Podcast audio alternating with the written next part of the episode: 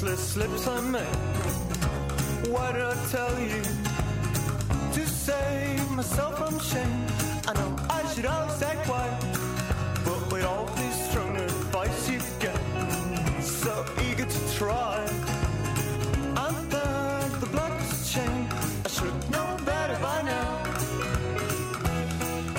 Hola, muy buenas tardes. No se, asusten, somos nosotros. Aquí estamos eh, una tarde más, ya lo saben, desde las 4 hasta las 6 de la tarde. Por cierto, hora Capicúa, las 4 y 4 minutos. ¿Cómo pasa tarde? ¿Son de los nuestros? eh, ¿De los que se han quedado aquí en Madrid esta larga semana de puente? ¿Son de los que, como nosotros, no están preocupados ni por las maletas ni por los retrasos, que les da igual el avión y el tren y que se han quedado aquí como nosotros a disfrutar de la ciudad? Pues enhorabuena y abríguense que el tráfico está fenomenal en Madrid y además hay un montón de propuestas divertidas y económicas esta tarde, así que sin más, sin enrollarnos mucho, nosotros comenzamos.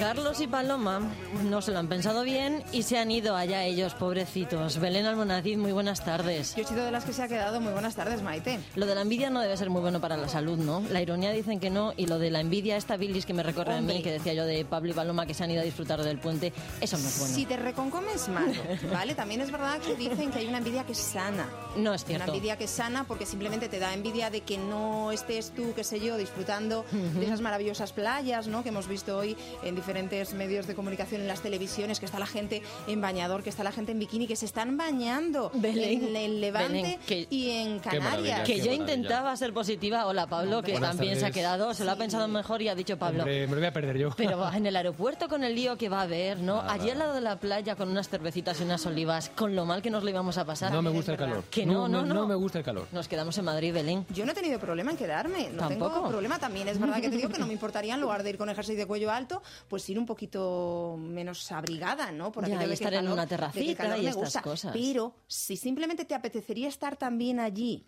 y no te fastidia, entre comillas, que los demás estén, eso es envidia sana. ¿Vale? Sí, sí. La de si te fastidian es la envidia que mm, de alguna manera sí que es perjudicial para nuestra salud porque nos hace ahí una especie de ovillo Sí, en que el se estómago. te reconcome, ¿no? La bilis y tal, y eso para la salud decía yo que no qué era bueno. envidia tienes y ya vemos si es No, saludable yo, o no saludable. Yo ya lo sé, es la de la úlcera La de la directamente. vale. Entonces, tú no pienses. En fin. Tú no pienses. Mira, para que recuerdes un poco como si estuvieras precisamente en una, en una terracita, yo esta tarde en Salud al Día vamos a hacer, bueno, pues unos cócteles muy saludables. Mira qué buena pinta. Ah, muy mira qué bien, buena fíjate, pinta. Tengo aquí maravilloso sacado las frutas Belén. Tengo unos vasos manzana, largos ujú, con- pera, piña. Sí, sí, como si estuviéramos licuado. en el Caribe. Qué Sí, buena yo pinta me voy a tiene. pedir el de color verde. El de color verde El que de tiene, color verde. tiene pinta de ser de manzana o de sí, lima. exacto. Eso lleva un kiwi. poquito de todo. O lleva kiwi, kiwi, claro. que es Lima mucha vitamina también, C. sí.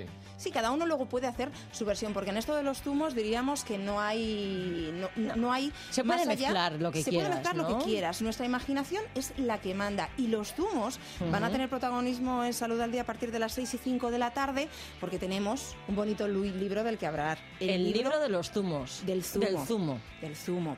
Y lógicamente nosotros vamos a hablar de ellos porque son una gran fuente de antioxidantes. Vamos a recordar rápidamente qué son los antioxidantes. vamos a recordar que en nuestro medio ambiente tenemos, bueno, pues eh, el humo, la contaminación, eh, el sol. De alguna manera todo eso en exceso, El bueno, pues hace el trabajo también. También hace que empiecen de alguna manera a existir demasiados radicales libres en nuestro alrededor, ¿vale? Los antioxidantes lo que van a hacer es frenar a esos radicales libres. Diríamos que de alguna manera son, eh, bueno, pues el escudo protector de nuestras células frente a esos radicales libres. Si no tenemos todos esos antioxidantes, los radicales libres entrarán en nuestras células. ¿Qué va a pasar? Que van a hacer que se oxiden, que van a hacer que se, de alguna manera, echen, claro, años ¿se dice así? encima Sí. Hmm. todos los que te puedas imaginar, tanto a nivel interno, lógicamente, pues unas células que empiezan a envejecer eh, nos van a dar problemas de enfermedades, por ejemplo, degenerativas, de artrosis, neurodegenerativas, como pueda ser, por ejemplo, el Alzheimer, etcétera, etcétera, etcétera. Y también a nivel externo, pues nuestra piel, por ejemplo, va a estar más ajada, ¿vale? Vamos a empezar ya a descubrir más arrugas. Así que los antioxidantes son fundamentales para eso y los antioxidantes están sobre todo en las frutas y en las verduras. Si lo hacemos todo en zumito, bueno, pues de alguna manera es más fácil fácil el que lleguemos a esas cinco raciones de frutas y verduras al día, que son las recomendables, y dicen que viene muy bien tanto para los niños como para las personas mayores, que a veces les cuesta un poquito más el, el, comer y precisamente a través de ese licuado, a través de ese zumito, van a estar muy bien hidratados, porque el 90% de los zumos, el 90% de las frutas en definitiva, es agua y además van a tener vitaminas, minerales, fibra. Eso, vamos a recordar que si lo licuamos es mucho mejor porque además aportamos la fibra. Si no solo hacemos el zumo, sino que lo hacemos en una licuadora, pues aportamos la pulpa de las frutas y eso también es muy bueno, ¿no? para nuestra digestión, para nuestro intestino. Es fundamental. La fibra, de alguna manera, es verdad que estamos en una sociedad en la que cada vez se toma menos fibra y, lógicamente, eso tiene sus consecuencias a nivel tránsito intestinal. Pero de verdad que vamos a recomendar los zumos. Eso sí, en el momento en el que hagamos el licuado o en el momento en el que hagamos, pues qué sé yo, el proceso de exprimir las naranjas, nos lo vamos a tomar rapidito. No, es verdad que si no se van las vitaminas que dicen las madres, ¿eh, Pablo? Eso, tómatelo rápido que si no las vitaminas que parece que se evaporan, ¿sabes? Las madres son muy sabias. Hay que atenderlas, hay que hacerles mucho caso. Así que nos lo vamos a tomar rapidito y además, oye, bueno, pues eh, podemos coger esos cítricos o ese kiwi que tiene mucha vitamina C y que nos va a ayudar también en una temporadita de frío como esta que estamos viviendo para que nuestras defensas estén ah, altas, para intentar prevenir los resfriados. Muy bien, ya nos ha animado muy bien, ya estamos ahí como pensando, estamos en una terraza con los zumos. Sí, que luego te pongo yo una sombrillita en el zumo, te pongo yo una sombrillita como si estuviera ahí al lado del con mar, la pajita y te imaginas tú que estás al ladito del mar. Y vamos a jugar a un videojuego. ¿Sí? Sí, a un videojuego. Vamos, tenemos son vacaciones. que salvar, hombre, claro. ¿A quién tenemos que, salvar? Al plan, a un planeta. ¿A un planeta? Al planeta PKU. PKU. PKU.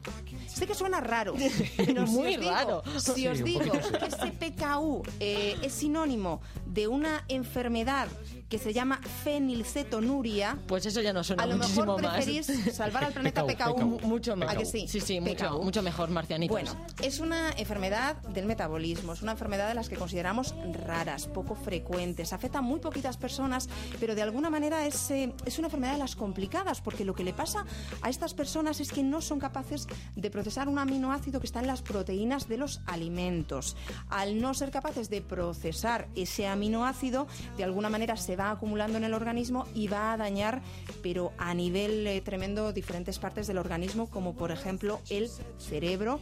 eh, causando posiblemente bueno pues un retraso mental severo. ¿Qué es lo único que pueden hacer estas personas para estar bien? No tomar proteínas, pero qué difícil es no tomar proteínas cuando están en el pescado, En cuando están en la carne, cuando están en, En los, los huevos, huevos, claro. en la Animal, leche. Un animal. Entonces, ¿qué pasa con este juego? Y ahí llega quizás lo El bonito momento divertido y bonito. que hay que de alguna manera enseñar a los niños a comer sin proteínas y que no se me aburran, que es lo complicado. Entonces, bueno, pues en este jueguecito, lógicamente, vamos eh, a ir salvando pantallas, vamos a ir pasando de un lugar a otro, escapándonos del doctor Proteín, que es el malo, Claro. el malvado. Y al mismo tiempo, como detrás está una fundación que es la que preside el chef Ferran Adrià, les van a dar una serie de recetas para que, por ejemplo, a base de frutas y verduras, como hablábamos antes, pues empiezan a aprendan a comer de una manera divertida, a comer de una manera especial y se impliquen un poquito en esta enfermedad no solo los que la padecen, sino también otros niños que bueno, pues pueden jugar exactamente igual y solidarizarse con estos eh, chavales y aprender un poquito más de ellos. Pinta bien salud al día esta tarde, por lo menos sabroso. Sí, Y divertido, sabroso. y divertido. Y divertido también. y además, bueno, pues como siempre saludable, ¿no? Que la idea es conocer enfermedades, ayudar a prevenirlas y unirnos a todos aquellos que quieren dar voz a las patologías poco frecuentes. Ya lo saben, quédense ahí porque hasta las 6 estamos nosotros, luego llega el boletín informativo y luego ya lo saben Belén Almonacid y el doctor Luis Gutiérrez Serantes. Salud al día a partir de las 6 y 3, 6 y 4, 6 y 5 minutillos contándonos todas estas cosas divertidas que todas las tardes nos avanza aquí Belén. Belén, luego te escuchamos, Sí, gracias. También tenemos otras un poco menos, menos divertidas, pero yo Ya, pero hombre, hay para que Maite saberlo. López le doy yo lo, lo más divertido. Lo más tenga, ¿eh? divertido, lo, lo más parecido a una playa, que no cree ella y luego al final la tenga que tender de una No úlcera. quiero yo que te recompongas interiormente. Gracias, Belén. Me, que me Sí, quedo. sí, quédate, que, que no se vaya. ¿Por Bueno, qué, Pablo? vale. Yo quiero hablar con ella. Ah, vale. Ah, espera, es un tema- es siéntate, cosa siéntate que- de nuevo, es Belén. una cosa Sí. que he leído. Es consulta médica. Es consulta médica. Entonces me quedo. Claro, claro, claro. Yo he Vale, leído me que quedo, cada vez dormimos menos, dormimos peor y que la gente recurre cada vez más a los hipnóticos. Han hecho un estudio. ¿A los hipnóticos? A los hipnóticos, sí. No, a- no a que te hipnoticen, a, los hipno- Las, las pastillitas para sí. dormir. Sí, sí. ¿vale? Venga. Opiáceos varios. una fundación dedicada al estudio de las sustancias fitosanitarias Sí. que dicen que esto de los hipnóticos pues no está bien porque crean dependencia, hace falta cada vez más dosis para que haga el mismo efecto, entonces recomiendan las hierbas y demás. Pero es que lo bueno de todo esto es que al final, después de estudiarlo científicamente en una unidad de sueño de un hospital de Madrid, el Gregorio Marañón, han descubierto que ni los hipnóticos ni las plantas, no es la pasiflora, ni la amapola de California, ni la, La valeriana. valeriana. Lo que más hace dormir a la gente es la, te- la televisión. Mira, ¿qué le a decir? yo, yo lo iba a pensar también, digo. La televisión. Ahora va a soltar la maldad, iba a decir. Independientemente de la cadena, Independientemente de lo independientemente del Bueno, contenido de esa por lo tele. visto- no, no, vamos a ver. Por lo visto hay cosas que duermen más que otras, está claro, ¿no? Por Pero- saberlo. Ya, pero no vamos ahora tampoco a desvelar Claro, no vamos a decir, pónganse la Pero que es curioso, 5, la 4, la 3. Es curioso que lo que más hace dormir a la gente, y esto lo había ya comprobado hace tiempo, Es lo que te iba a decir, que ¿Eh? esas cosas es, lo sabemos todos. de, no te entra el sueño, venga, nos levantamos un ratito al sofá, ponemos la tele y a los dos minutos, da igual lo que griten por la tele, Cierto. da igual, eh, estamos sopas, Sí, sí. dormidos. Sí, no, mi padre, todas. eh, sí, pues todos, todos comer, tenemos un familiar Todos cercano. tenemos un familiar cercano. La siesta, ¿cómo ¿No? se duerme bien la siesta? Pero mi padre llegaba, él llegaba directamente al sofá,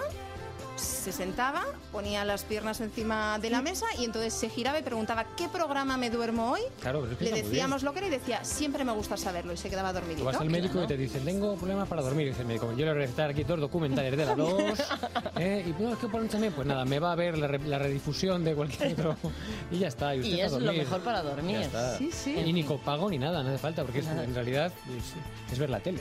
Eso sí, hay una cosa, que ya que estamos y ya que sabemos que efectivamente la tele es la que más hace dormir a, a todo el mundo, ayuda a conciliar el sueño y a mantenerlo, yo pediría entonces a las televisiones que tuvieran cuidadito con esos momentos en los que aparecen esos, esos concursos de ganar dinero, que gritan mucho. Da igual, Belén. Eso es, Es que porque no. no. estás bien acostumbrada. Sí, pero... pero ese es el momento en el ¿Sí? que de repente Ay, tú estás dormido y te despiertas. Yo siempre me despierto con los programas de ganar dinero y digo, ¿qué ha pasado? Cuando ganan o cuando pierden.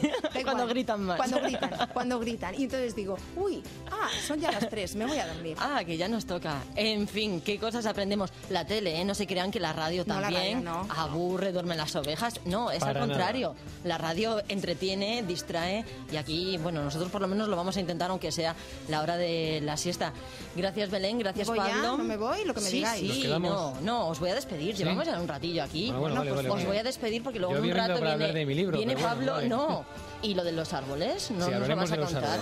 De los árboles de pinto que no pasan por un buen momento. Y a Belén la escuchamos en un Sí, ratito. me voy ahí, a por los a las con seis. sombrillita que yo te lo traigo. Qué si quieres también hasta con tenía. bengalita de esa de colores. Sí, y unas aceitunitas que ya sabes que a mí lo de comer también me gusta ¿Siete mucho. al día? ¿Sabes qué era lo ¿Solo? Hombre, Bueno, siete pero- al día era lo, Sí, sí, lo bueno siete para olivas al día, lo un- conseguir los beneficios nutricionales para no aportar en exceso las calorías. Siete al día. Siete. En fin, venga chicos, eh, salir, nos salir. vamos, nos vamos. Adiós, que, adiós, hasta luego. que tenemos que hacer una pequeña pausa para la publicidad. Nada, ni un minuto de verdad. Enseguida estamos de vuelta con un montón de cosas que esta tarde. Hoy en Madrid, con Maite López. Soy una impaciente. En las rebajas estoy la primera. En los estrenos, la primera. Y aquí estoy, la primera para cuando abran. Aunque igual es un poco pronto. En Bankia te presentamos nuestros planes de pensiones para impacientes, grandes beneficios, asesoría personal y regalos que podrás elegir y conseguir ya. Bankia. Consulte condiciones en bankia.es. Solo el auténtico polvorón tradicional de la Estepeña es el polvorón polvorón. Es el polvorón de siempre, el de mi familia. La Estepeña, el polvorón polvorón de calidad suprema. Mmm, el olor de la Navidad. La Estepeña, auténtico polvorón tradicional. El polvorón polvorón. ¿Eres tú el que sabe ahorrar? Si todavía no eres tú, ven a Peugeot y aprovechate del plan Prever Peugeot Seminuevos. Te damos 600 euros más por tu antiguo coche si te llevas uno de nuestros vehículos seminuevos en Peugeot Ocasiones del León. No esperes más y encuentra el coche que estás buscando. Acércate a Autorally, Avenida Constitución 10, Torrejón de Ardoz, vía Complutense 94, Alcalá de Henares. Ha llegado el prestigioso Gran Circo Americano, instalado en Legazpi, calle Antonio López, zona Matadero. Fieras salvajes, payasos de mil carcajadas, trapecistas de lo imposible, motoristas y más de 20 inéditas atracciones. Gran Circo Americano, solo hasta el 8 de enero. Les esperamos. Javier, Marisol, Fernando, Sagrario. Aquí cada paciente se le llama por su nombre. Porque en Clínica Orgaz Dental pensamos en ti, porque tu confianza es nuestro objetivo. Y por ello tu salud dental es nuestro compromiso. Clínica Orgaz Dental es una clínica distinta, porque distintos son nuestros clientes. Y por ello es la clínica dental preferida por muchas familias. Ven a formar parte de nosotros. Clínica Orgaz Dental, en Avenida Machu Picchu 35 o www.clinicaorgazdental.com junto a Palacio de Hielo, Metro Canillas. Hoy en Madrid tarde.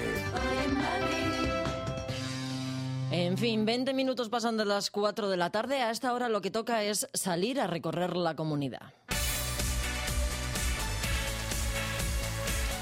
Mañana, ya lo saben, y muchos lo están disfrutando ya, es el Día de la Constitución. Hay muchas formas además de pasar ese día, son numerosos los actos que se están programando en casi todos los municipios de nuestra comunidad, por decirlo así. Pero nosotros esta tarde vamos a fijarnos en la agenda que tienen en Alpedrete. Aquí no solo celebran el Día de la Constitución, sino también el de la bandera. Un año más van a abrir la Carta Magna y los vecinos podrán subirse a un atril y demostrar que por lo menos han leído un artículo de la Constitución. Pilar Rivera, buenas tardes. Hola Maite, ¿qué tal? Buenas tardes. Efectivamente, con la lectura de 15 artículos de nuestra Carta Magna, celebra el Pedrete desde el mediodía de mañana, 6 de diciembre, el Día de la Constitución Española.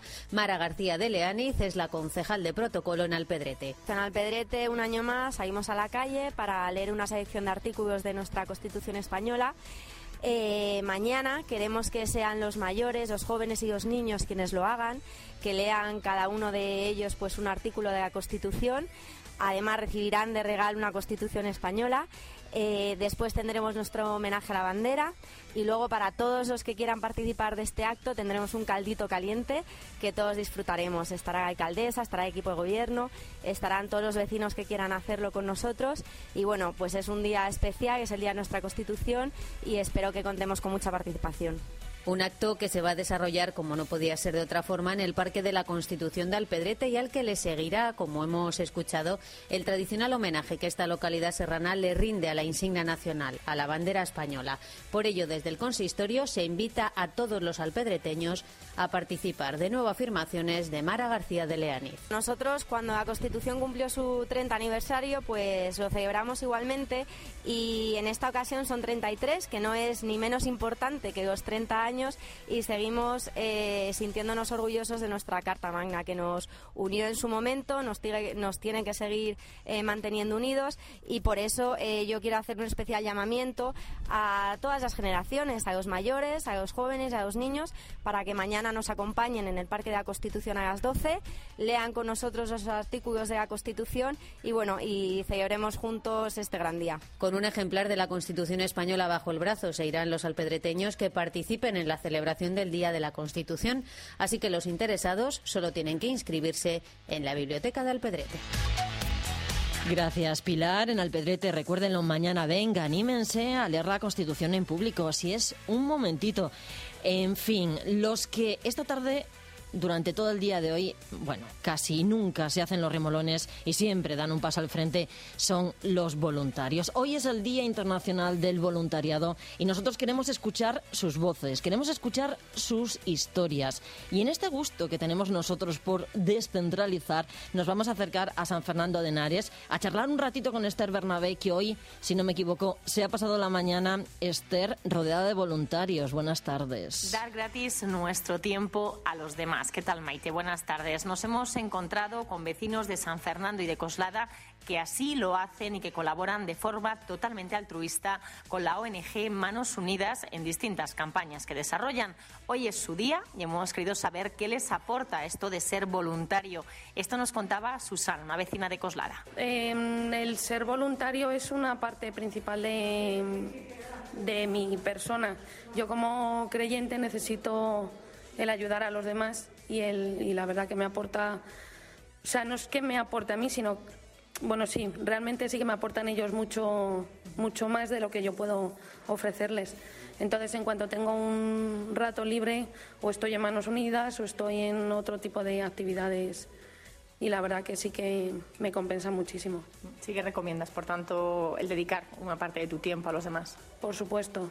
¿Quién no puede sacar una hora a la semana o incluso al mes? Hay actividades que con una hora al mes es suficiente. Juan Antonio, vecino de San Fernando, lleva tiempo colaborando con distintas entidades y realmente lo aconseja. A ver, eh, para estar en casa y no hacer nada, pues me llamó y dije, pues, pues, ¿por qué no? De una hora tampoco me, voy a- me va a pasar nada. Y, y eh, más, y he estado también de voluntario a lo mejor en algunas, algunas excursiones que, que he ido con, con una asociación.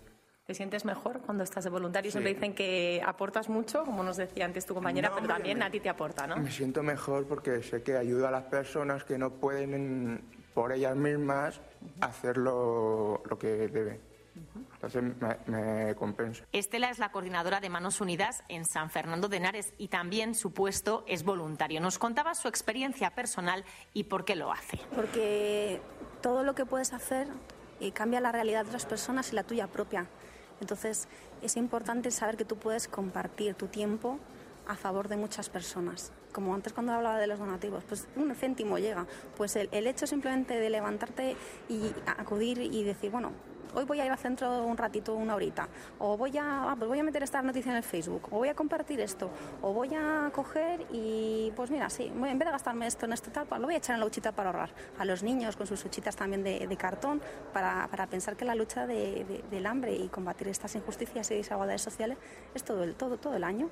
Entonces, a mí particularmente, a pesar de que a mi esposo, a mi hija, haya también que compartir tiempo con ella, porque todos tenemos que tener tiempo para todo, pero bueno, sí que con una parte, una parte importante en mi vida he decidido pues cambiar estas pequeñas cosas pues para cambiar el mundo. Manos Unidas ha abierto una interesante exposición de sus proyectos en Senegal y en Etiopía en el Centro de Participación Ciudadana Marcelino Camacho de San Fernando de Henares, que está situado en la plaza de Fernando VI. La entrada es totalmente gratuita, Maite, y podrán también informarse allí aquellos que quieran ser voluntarios. Gracias, Esther. Lo apuntamos voluntarios esta tarde. Estamos escuchando sus voces, sus historias. Hoy simplemente tenemos que prestar un poquito de atención.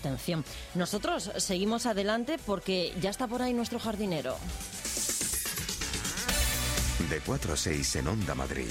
Dos horas pendientes de todo lo que pasa en la Comunidad de Madrid.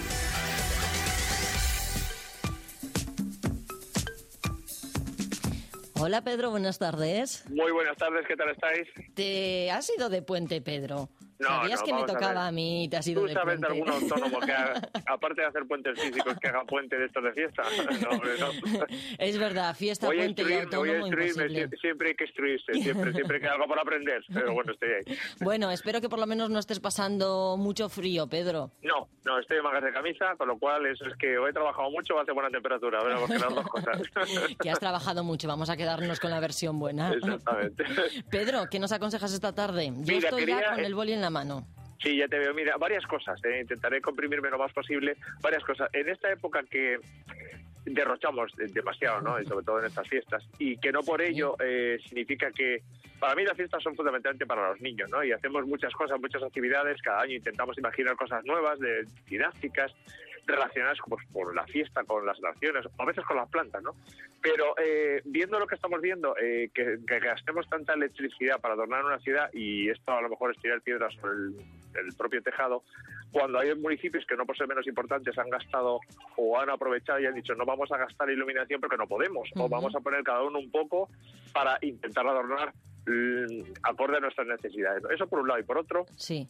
Sabiendo que nos va a subir el agua, que nos va a subir el agua, deberíamos de ir pensando que había que ir ahorrando agua, ¿no? En esa cantidad de agua que derrochamos en regar praderas y praderas de césped, ¿no? Y desde aquí una llamada de atención a esas promotoras que se, eh, se han enriquecido muchísimo en nuestro país, eh, eh, recomendarles o obligarles, entre comillas, que vayan reutilizando el agua de las viviendas, el que usamos para ducharnos, el lavarnos los dientes, las manos, el de la lavavajillas, el de la lavadora, todo eso se puede aprovechar para la cisterna, para regar el, el jardín de la comunidad que puede ser por loteo, en fin, que hay soluciones y que bueno que es buen momento de replantearnos eso de que nos va a subir el agua a partir de enero, que las grandes empresas del agua eh, en lugar de gastarse en edificios suntuosos que llamen la atención, pues podrían aprovechar y, y- y a- mejorar las infraestructuras. Pero bueno, esto como recomendación. Sí, Pedro, lo pueden hacer ellos, lo podemos hacer nosotros, que aquí muchas Claro. veces hemos comentado lo de mm, estamos cociendo verduras, pues el agua Claro, no la pues vamos el a agua, tirar. exactamente. Ese Yo cada agua vez lo que vamos a llueve- utilizar para las plantas. Claro, yo cada vez que llueve pongo cubos en la terraza, que no queda bonito, ya lo sé, pero ese agua me sirve pues, desde hacer garbanzos, que sale muy bueno el cocido, hasta para regar las plantas, que es buenísimo, ¿no? Y luego también decir, eh, en esta época que mucha gente también compramos flores y plantas, que está muy bien, ahora todo el mundo te pregunta, quiero la poinsettia, que por cierto hay variedades de colores que salen cada año muy bonitas, muy distintas, sí, aparte de la clásica, pero siempre que vayamos a comprarla, dos, dos recomendaciones. Venga. Fijarnos que eh, no tenga hojas a su alrededor caídas o marchitas, sobre todo en la parte de abajo. Que la tierra esté húmeda antes de comprarla, porque no haya pasado sequedad. Eh, y sobre todo que eh, se insinúan, se manifiestan eh, unas pequeñas eh, florecitas amarillas que son como bolitas. Si tienen esas florecitas mejor, porque sabemos que va a ser que va a durar más la planta, ¿no? Y bueno, pues comprarla o en el lugar habitual y si no somos asiduos, pues en un lugar especializado, que dice, no compremos la poesía en la carnicería, eh, en un sitio donde no vendan sitio, ¿no? Claro, entonces porque va a costar más si le hacemos una pregunta y también la procedencia, pues no siempre es la idónea, ¿no? Entonces, aunque hay mercado español y mercado eh, no español, pero bueno, pues que la procedencia sea de profesionales y que la recomendación sea de profesionales. Y luego Pedro, decir que lo apunto, dime, que nos quedamos sin tiempo, que llegan las noticias, a ver si Ya, este año tenemos viene- suerte. que vienen con unas etiquetas que significan que son eh, para ayudar a otra gente que no puede. Entonces, es decir, que vienen con identificación. Solidarias, gracias, Pedro.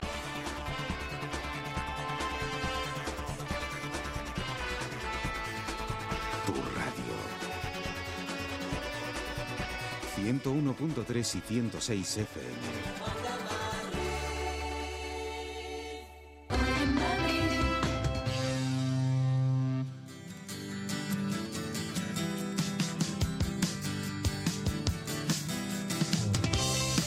Ya estamos de vuelta y en esta segunda media hora de programa la música va a ser importante. Se va a hacer un hueco importante en este cajón a veces desastre que tenemos de temas varios y variopintos. Esta tarde tenemos una cita con las palabras y con la belleza en un ratito, pero decía yo lo de la música porque en unos minutos vamos a llamar a Ojos de Brujo, que después de 10 años dando la cara en los escenarios y fusionando el flamenquito y la rumba con todo lo posible, cierran ahora una etapa y dicen adiós, o por lo menos dicen hasta luego. Hoy ofrecen su último concierto en Madrid y vamos a intentar llamarles para ver cómo están pasando esta tarde tan especial. Pero será en un ratito, como digo, de momento nos vamos a quedar con la voz de un músico casi, casi incombustible, la de José L. Santiago, protagonista de nuestra caja de ritmos. Onda Pop en Onda Madrid. Con Jesús María López. José L. Santiago lideró durante 15 años el trío madrileño Los Enemigos. Tras su disolución en 2001, decidió seguir en solitario bajo el seudónimo Maestro Pocero, pero se cansó de tener que dar explicaciones de su procedencia y así es que decidió rebautizarse, según sus propias palabras, como le puso el cura. Hoy nos ocupa su segundo trabajo, Garabatos, editado por EMI bajo la producción de Pablo Novoa, quien también toca las guitarras. Pensando no se llega a nada es el título de este tema que nos advierte de lo perjudiciales que son las comeduras de coco. Pensando puedes acabar. Apúntalo, chaval. Pensando no se llega a nada. Pensando te puede pasar. Pensando en pensar, si es como quieres terminar. Cuidado, pensando, vida ni es nada. Lo necesitarás solo para no sentirte mal. Pensando, nadie te querrá, nada importará, volverás a ser igual.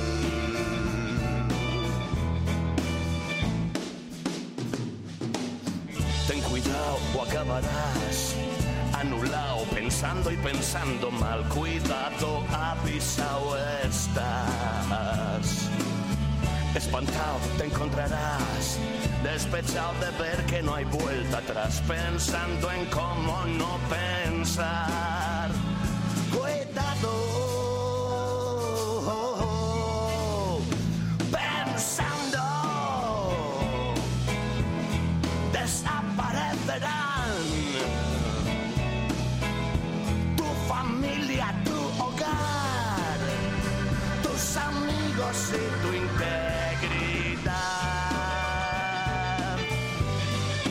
No te lleva a nada. No a nada. Pensando no se llega. Por cierto, que si hay algún fanático de José de Puente y cerca de Segovia, este fin de semana se celebra la undécima edición del Desencuentro Enemigo, que desde hace 11 años es una cita obligada para los seguidores de este grupo, de los enemigos. Un grupo incombustible, decíamos nosotros. Letras como la de este tema, que a nosotros al final nos da que pensar. Pensar primero y luego hablar es un buen consejo que no siempre seguimos en, aquí, en esto de la radio. Nosotros ahora vamos a hablar de las mayúsculas, que nos dan un poco igual, pero eso sí, a la hora de coger un papel y un boli y ponernos a escribir, nos asaltan las dudas. Así que ahora Rafa Cerro va a resolver en tuertos y lo va a hacer de forma sencilla, con ejemplos. Tomen nota.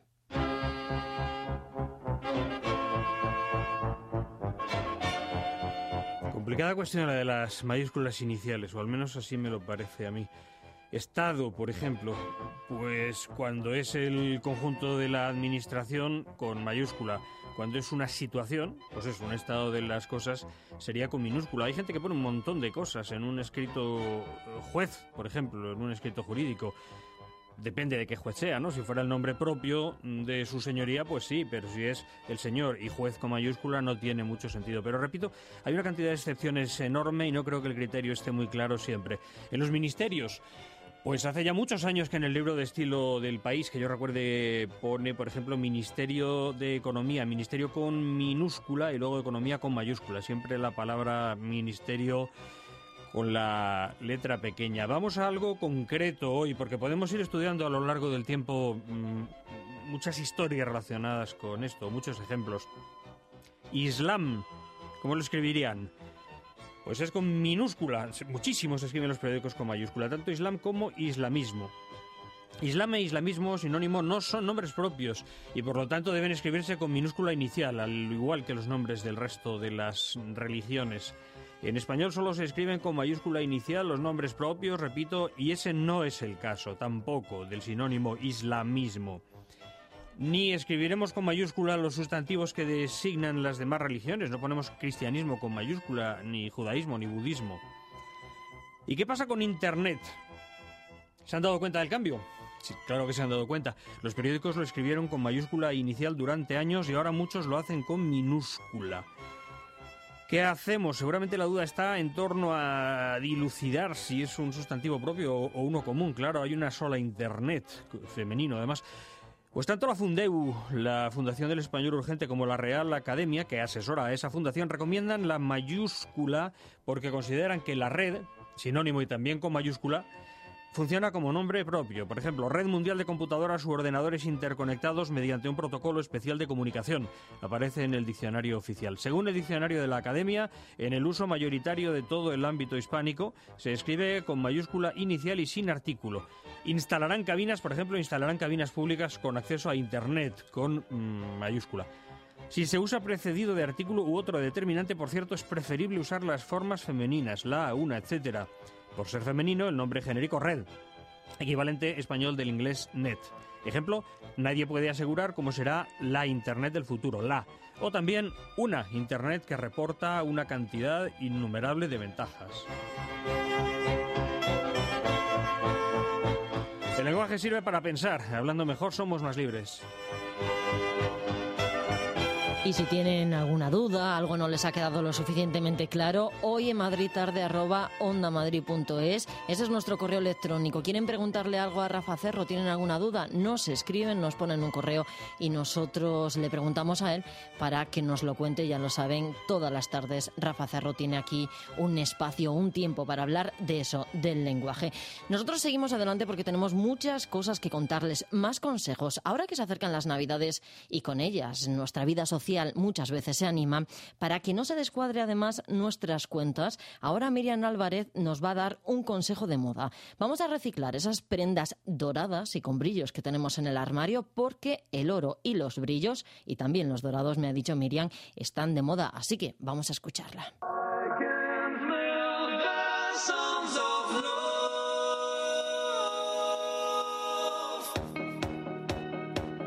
El dorado es sin duda uno de los tonos estrella de la temporada, una tendencia glamurosa y súper femenina que no podemos pasar por alto.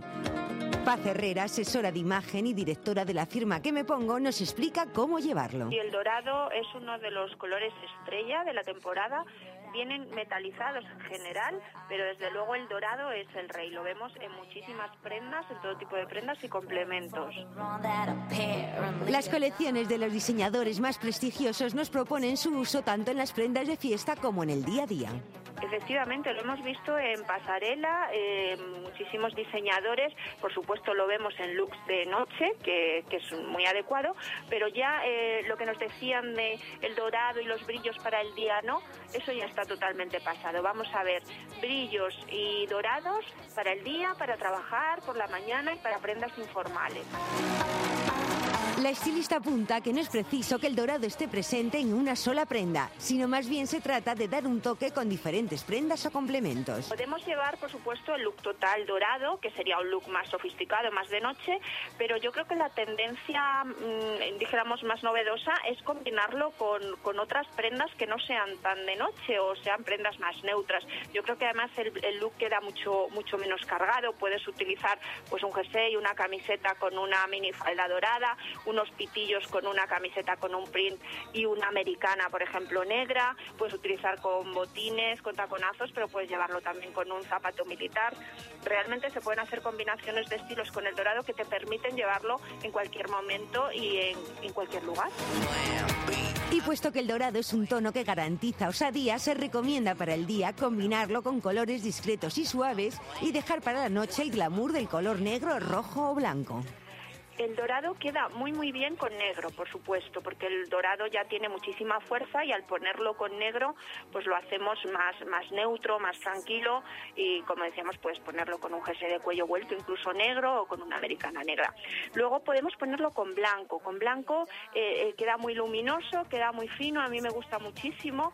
Quizá a lo mejor es un poquito más de para una tendencia más de día, incluso para, para más una época más primaveral, pero lo vamos a ver también en fiestas de noche y de invierno con, con, blanco. Yo creo que queda muy bien. Luego puedes combinarlo con otros colores, pero a mí me parece que queda ya demasiado cargado. Recuerda, el look dorado es una tendencia muy marcada de la nueva temporada.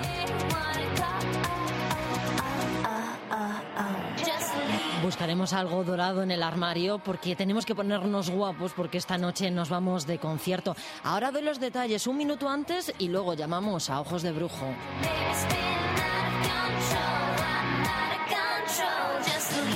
Hoy en Madrid, con Maite López. Soy una impaciente. En las rebajas estoy la primera. En los estrenos, la primera. Y aquí estoy, la primera para cuando abran. Aunque igual es un poco pronto. En Bankia te presentamos nuestros planes de pensiones para impacientes, grandes beneficios, asesoría personal y regalos que podrás elegir y conseguir ya. Bankia. Consulte condiciones en bankia.es. Solo el auténtico polvorón tradicional de la Estepeña es el polvorón polvorón. Es el polvorón de siempre, el de mi familia. La Estepeña, el polvorón polvorón de calidad suprema. Mmm, el olor de la Navidad. La Estepeña, auténtico polvorón tradicional. El polvorón polvorón. En Chevrolet te ofrecemos lo mejor. Chevrolet Aveo 84 caballos. De lo mejor. Con un equipamiento único. 4 airbags, radio CD con MP3, ordenador de a bordo. De lo mejor. Por solo 8.090 euros. Chevrolet Aveo 84 caballos a un precio inmejorable. 8.090 euros. Chevrolet, el motor de los campeones del mundo. Chevrolet, make it happen. Véalo en Rotusa. La Roza Villalba. Ha llegado el prestigioso Gran Circo Americano, instalado en Legazpi, calle Antonio López, zona Matadero. Fieras salvajes, payasos de mil carcajadas, trapecistas de lo imposible, motoristas y más de 20 inéditas atracciones. Gran Circo Americano, solo hasta el 8 de enero. Les esperamos. Farfo que usted desde y comparta 6 con un descuento de 5.000 euros. For Cugate y 4x4 con un descuento de 5.000 euros. For Fiesta Titanium de DCI con un descuento de 5.000 euros. Llega el gordo de Ford. 25 millones de euros en descuentos en 5.000 coches. Trae tu coche antes del 22 de diciembre. Ven a Ford. Siempre toca. Red Ford de concesionarios. Y agüita cristalina 46 minutos pasan de las 4 de la tarde. Aquí estamos proponiéndoles cosas que hacer para disfrutar de esta semana que comienza, semana de puente y de fiesta para muchos eh, madrileños. Apunten, por ejemplo, hoy es el último concierto de Ojos de Brujo en Madrid. Sí, lo han escuchado bien. Después de una larga gira, Ojos de Brujo se despide de los escenarios y eso merece por lo menos que hagamos una llamadita. 10 años al frente de la banda, pero seguro que este concierto será muy, muy especial. Así que vamos a llamar a la vocalista de Ojos de Brujo, a Marina Abad. De momento, mientras marcamos, disfrutamos de su voz.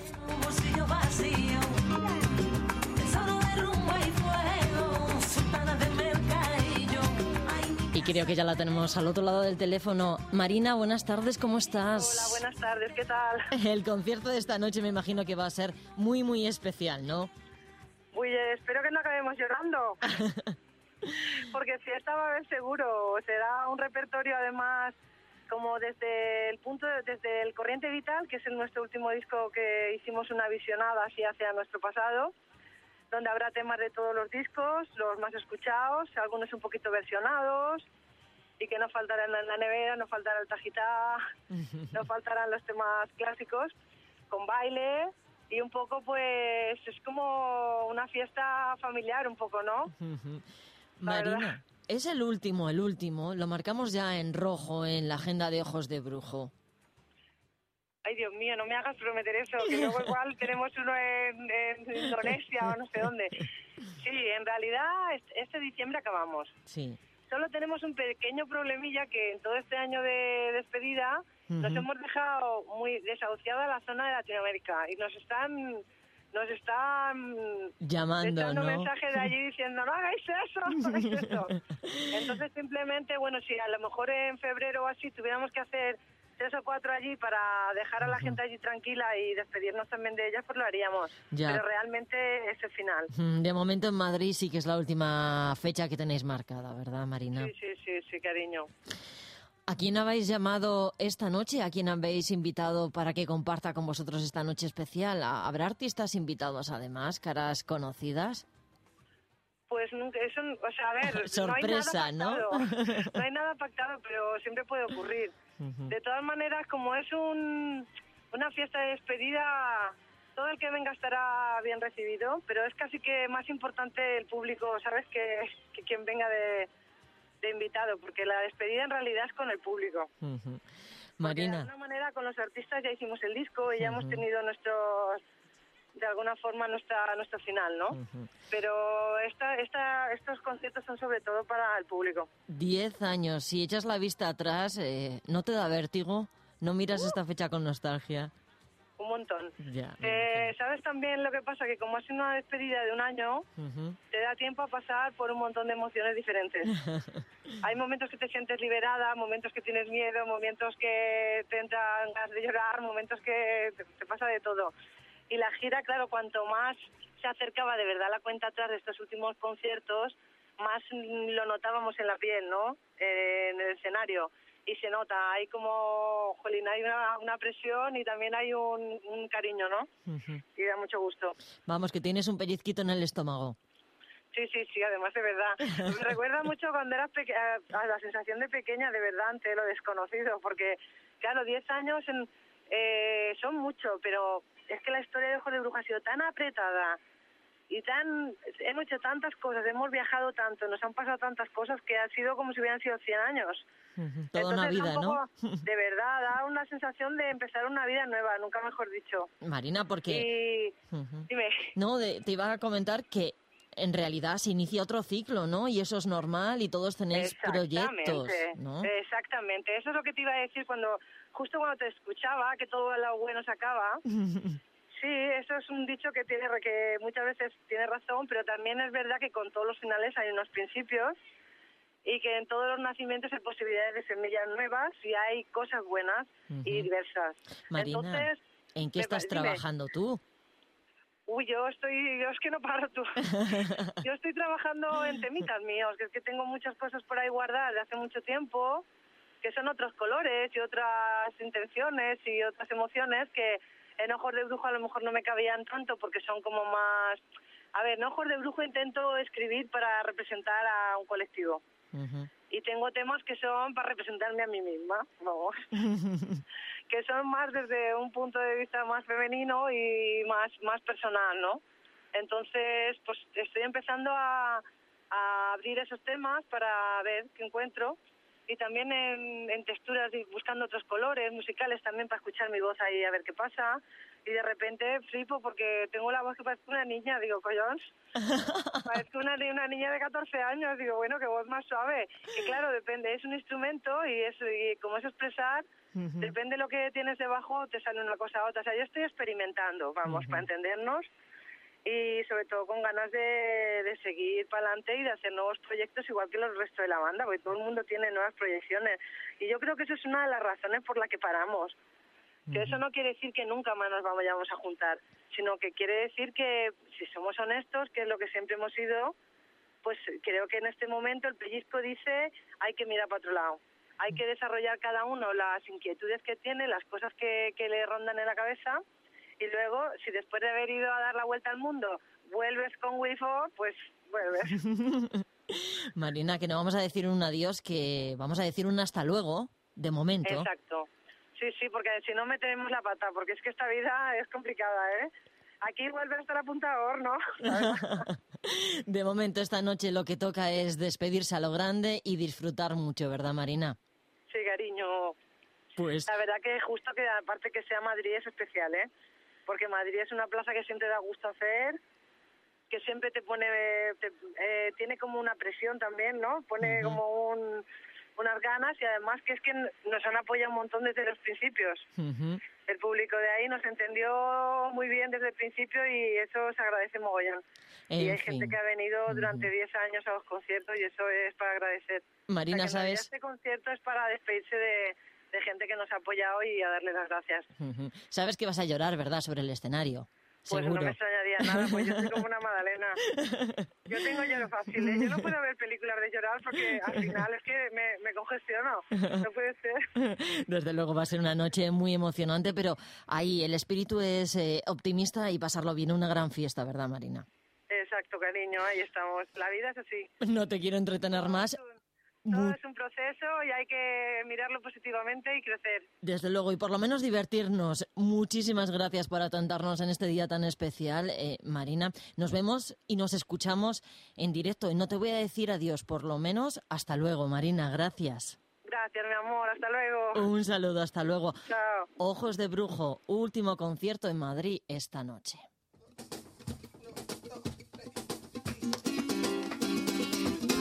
No te mares, es la tierra la que bombea. No son tus pies ni tampoco tu cabeza la que gira, gira, gira sobre un eje dando mil vueltas.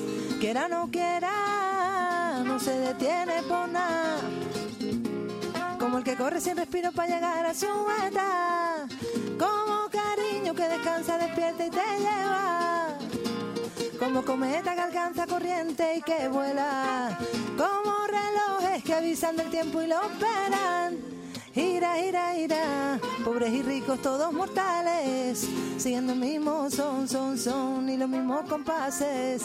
Gira, gira, gira, el universo con su galaxia y tú gira igual con tus miedos y tus esperanzas. Vamos ya los guapos, ¡ole! Qué difícil decir que no. La pasión dice a la razón. Si miras para abajo, castiga y marea. Si miras para adelante, se lleva mejor. Si miras para abajo, castiga y marea.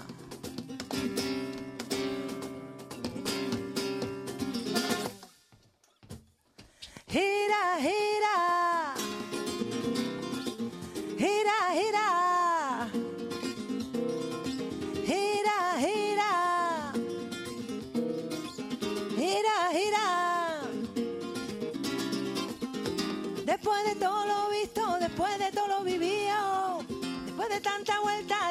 Vuelta, de y tanto lío, y al final de tantas noches en vela, coinciden todos los caminos, como arrieros que son muy caminantes que morimos. Vamos ya, Carlitos.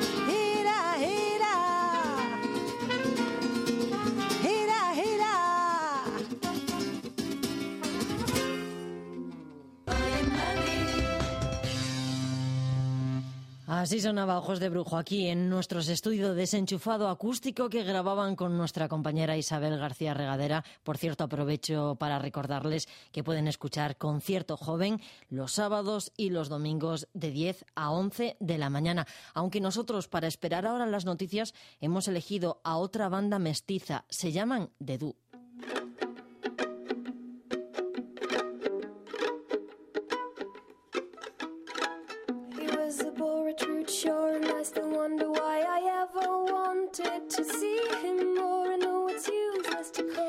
Finlandesa y un francés juntos de dúo, un peculiar dúo que llevan activo hace casi un lustro, pero que todavía no son muy conocidos, aunque con su primer disco se hacían notar. Esta noche podemos escucharlos en la sala Caracol. Presentan en directo su segundo trabajo. Suenan así y con ellos vamos a esperar a las noticias porque se acercan las 5 de la tarde.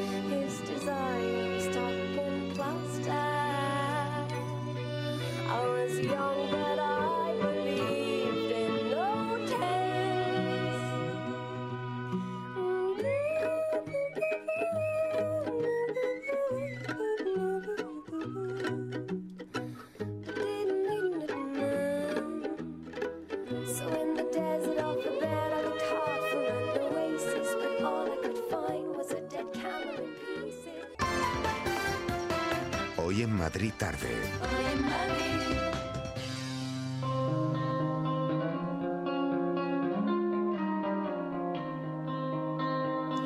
Aquí estamos, ya lo saben, acompañándoles. Eh, seis minutos pasan de las cinco de la tarde. ¿Cómo se pasa de rapidito la tarde? Ya llevamos una hora y vamos a abrir esta segunda hora de programa como nos gusta aquí, contando cosas de Madrid, escuchando a los madrileños, a los vecinos, a los de la capital y también a los de la comunidad. Vamos a ponerle además una sonrisa a la tarde y para eso nos vamos a ir a Valdemoro ahora enseguidita. Y luego estará el ascensor eh, con Gabriela y Pablo que nos va a hablar, creo, de árboles, si no me equivoco, y de talas.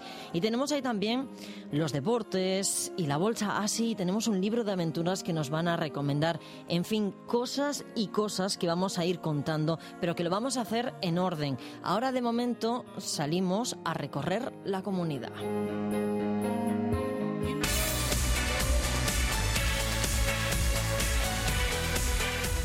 Vamos a reconocerlo. Seguro que alguna vez han intentado cortar jamón y alguien les ha quitado el cuchillo de la mano. Pues no va a volver a ocurrir. Vanessa Santos ha descubierto que hay un vecino de Valdemoro, precisamente, que es campeón cortador de jamón y ahora además acaba de publicar una guía para torpes. Eh, Cuéntanos, Vanessa, buenas tardes. Hola, ¿qué tal? Muy buenas tardes. Y para este experto cortador de jamón, ganador de más de una decena de premios nacionales e internacionales, fue todo un reto embarcarse en esta nueva aventura porque, aunque está acostumbrado a enseñar todos sus conocimientos en los distintos cursos de formación que imparte la empresa en la que trabaja, Campo Frío, contarlo sin el jamón entre sus manos es otra cosa. Así nos lo cuenta Juan Carlos Gómez Sierra. Hombre, la mayor complicación para mí mm, quizá no es el tema de los conocimientos, ¿no? porque es mi trabajo habitual. Eh, la mayor complicación es plasmarlo en un papel, tratar de transmitirlo ¿no? de una forma cercana para que cualquier persona lo pueda entender de una forma ordenada, coherente. Esa mm, ha sido quizá la parte un poquito más complicada. ¿no? El jamón, elegirlo, cortarlo y saborearlo para torpes no solo nos va a ayudar a no destrozar, por así decir, el jamón, sino también a solventar muchas dudas y eliminar ciertos mitos que giran en torno al mundo del jamón. Es mejor el de macho que el de hembra, que si la pata izquierda que si la derecha. Y bueno, en este libro vamos a descubrir que nada de eso es cierto, que al final eh, esto pues bueno, viene de unos mm, de unas creencias populares de hace muchísimos años que a lo mejor en algún momento pudo tener incluso pudo tener su sentido, pero hoy en día eh, veremos en el libro que, que no es cierto, que todo eso no lo, temo- no te- no lo tenemos que tener en cuenta realmente a la hora de elegir un jamón. Porque esto no es cuestión de fuerza, sino de maña, ¿no? Sí, de maña y de conocimiento. Teniendo una buena técnica, teniendo un poquito de maña y buena herramienta, pues la verdad es que vamos a poder aprovechar el jamón al máximo y le vamos a cortar de una forma muy adecuada para poder disfrutar de él, sus sabores, sus matices. Ahora ya que se acercan las noches fuertes, como son Nochebuena, Nochevieja, ¿te dejan disfrutar de la cena o te tienen toda la noche ahí cortando jamón? sí, sí, claro que sí. Lo que pasa es que tengo que empezar un ratito antes. Antes de empezar la cena, pues bueno, mi mujer está haciendo otras cosas y yo cojo y siempre soy el que me encargo de cortar el platito de jamón, de decorarlo, que quede chulo. Pero bueno, que realmente, como además es algo con lo, que, con lo cual disfruto muchísimo, lo hago con mucho gusto. O sea que disfruto con ello. Un libro de fácil manejo y lectura que recoge todas aquellas preguntas y dudas que tenemos en torno al jamón y que cuenta además con ilustraciones de Forges. Lo principal, como habéis escuchado, además de contar con una buena materia prima, tener buenas herramientas, no vale cualquier cuchillo y también es eh, muy importante que contemos con un buen jamonero, porque yo creo que papila y estómago para saborearlo, eso no nos falta. Expertos en cortar el jamón y también en comerlo. Gracias, Vanessa. Le voy a preguntar también a Gabriela, que creo que ya me espera en el ascensor. De 4 a 6 en Onda Madrid. Dos horas pendientes de todo lo que pasa en la Comunidad de Madrid.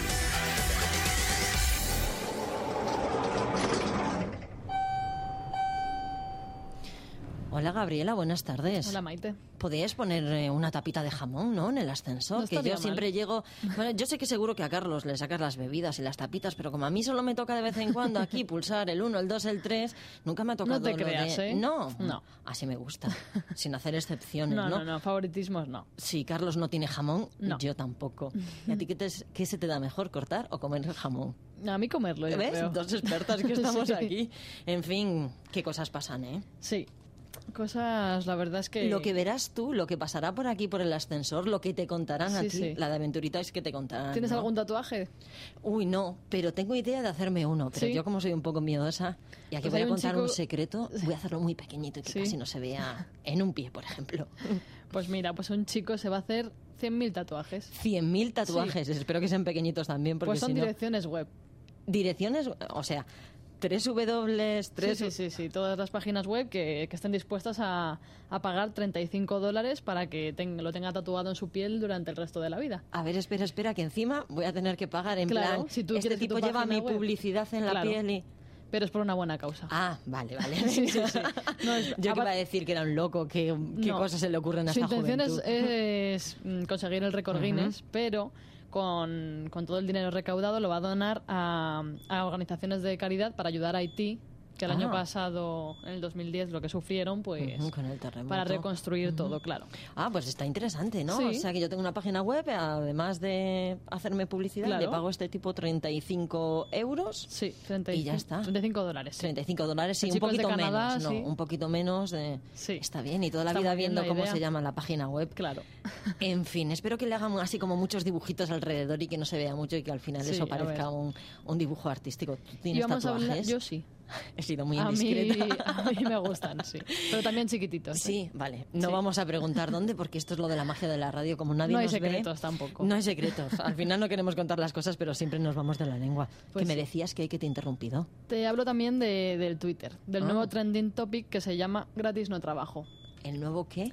Es un hashtag, se llama en- Ah. en, Twitter, pero es el trending topic, está de moda. Y en es- el top 10 sí. que decían los Es antiguos. el tema, el tema del que se habla. ¿Y de qué están y hablando? sido ayer durante todo el Sí. domingo se estuvieron poniendo frases porque una periodista le ofrecieron un trabajo que era Sí.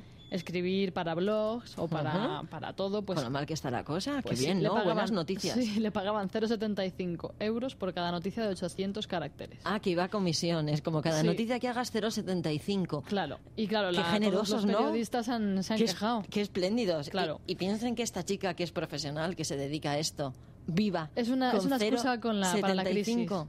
0,75. Pero vamos. Una excusa para Sí, la sí, sí, crisis. Una excusa por la crisis, pero vamos. Y la Asociación de la Prensa de Madrid se ha quejado por el Twitter. No me extraña, debería quejarse por el Twitter y... Pero no, no solamente ellos, porque Carlos Honorato, que, es- que está de vacaciones, se ha llevado el móvil y también ha escrito una frase. Carlos que se ha cogido hoy y mañana de vacaciones y no ha sido capaz de desconectar No. y apagar el móvil, no, me lo creo. Ha escrito ¿Qué, ha, qué ha puesto Carlos? Ha puesto, yo nunca he trabajado gratis. Eso sí, me han pagado, entre comillas, una merde. Pero hay algo peor, pagar antes para, escribir, para trabajar gratis después. 0,75 euros que le pagaban a esta chica por escribir artículos. En fin.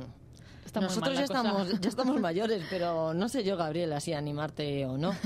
En fin, que son anécdotas, ¿eh? que no pasa siempre esto en la profesión, Sí, pero sí, que me parece muy bien que los de la Asociación de la Prensa se quejen. Claro que y si quieren quemar algo, pues... eh, Hoy en Madrid tarde arroba onda madrid.es por si alguien quiere dar ideas. Uy, me bajo ya. Que Vale. Este es el noveno, ¿no? Ya es el Sí, mío, ¿no? sí, sí. Uy, además ya veo a Pablo que... Uy, qué cara tiene. Gracias, Gabriela. Hasta luego. Adiós.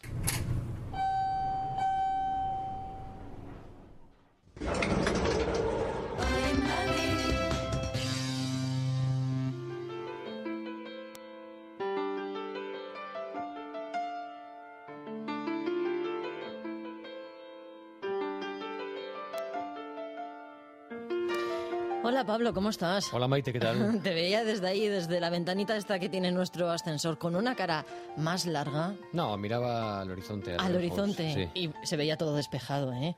Sí, Lo ahora- estoy ahora sí. intentando hilar. sin ninguna rama. Sin ninguna rama, ¿no? Sí. ¿Qué pasa en Pinto? Mirábamos al sur, al bosque ese del sur y... Pues sí, nos vamos hasta Pinto porque nos ha llegado un aviso, una denuncia de unos vecinos de- del lugar porque se han hecho unas podas en el parque del Ejido y por lo visto esas podas pues han sido bueno, bastante, bastante fuertes. Dicen que van a acabar con la vida de muchos ejemplares. Eh, saludamos ya a Alicia. Núñez. ¿Qué tal? Buenas tardes. Hola, buenas tardes. Alicia es una de estas vecinas de Pinto. Eh, ustedes han llevado eh, su queja, su denuncia hasta la Asamblea de Madrid.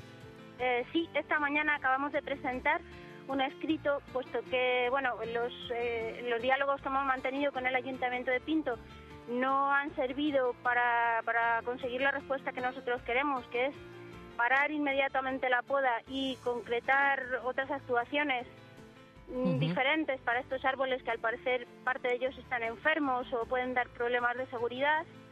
Bueno, pues que se pare y que se y que se dedique un poco más de tiempo a pensar qué hacer con esos árboles. No no hacer una poda como la que están haciendo en conjunto, que yo ahora mismo, bueno, pues estoy en la zona eh, viéndolo porque hemos venido, tengo aquí a un experto que bueno nos está echando una mano con la asesoría del tema y la verdad es que da pena cómo está quedando el Ya. parque. Alicia, ¿le parece que escuchemos lo que nos ha contado Julio López Madera, el concejal de, Medio Ambiente? perfecto. Muy Venga, bien, vamos pues escuchamos.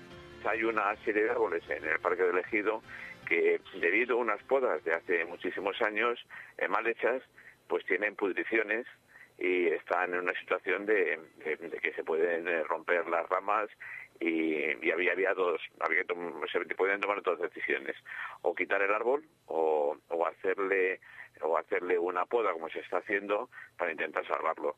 Entonces, bueno, pues se está haciendo la poda para salvarlo. Solamente se hace en los árboles que tienen esos problemas. Eh, eh, eh, lo que pasa es que son árboles que están plantados en la misma época. A casi todos se les hizo la misma poda salvaje hace unos años y, bueno, pues hay muchos que tienen esa situación. Pero no es una poda que se haga en todos los árboles igual, sino se ve árbol por árbol y se, y se salva todo lo que puede salvarse. ¿eh? Porque hay árboles si lo vieran ayer, hay árboles mucho más jóvenes que no se está podando de esa forma. Eh, la poda esa que se está haciendo, que la gente se asusta, pero eh, está eh, con unos informes técnicos, que además en la Agenda 21, que se ha hablado de, todo esto, se ha mandado los informes a los miembros de la, de la Comisión de Agenda 21 y se se ha publicado en la página web del Ayuntamiento, se ha publicado el plan de poda, está totalmente justificado la poda que se está haciendo. Pablo, esta era la voz del concejal, era la respuesta del ayuntamiento. Los Eso vecinos es. nos llamaban a nosotros, Alicia nos está explicando esta denuncia. Llamábamos al ayuntamiento y le decíamos, eh, pasa eso, ¿por qué se están cortando árboles? Y esto es lo que nos decía el concejal, ¿no? Que, Sí, bueno, Alicia, eh, dice que algunos vecinos se han asustado. ¿Ustedes se han asustado del estado en que se han realizado las podas o no? Eh, sí, sí, estamos asustados y sobre todo, bueno, la estética del parque está quedando penosa. Yo tengo que decir una cosa, eh, nosotros por nuestra parte estamos, eh, eh, agradecemos a Julio López Madera y al ayuntamiento su talante dialogante, porque la verdad es que hay que reconocer que en todo caso se han puesto en contacto con nosotros y nos han intentado justificar estas podas con esos informes técnicos. Sin embargo, eh, a nosotros no nos valen.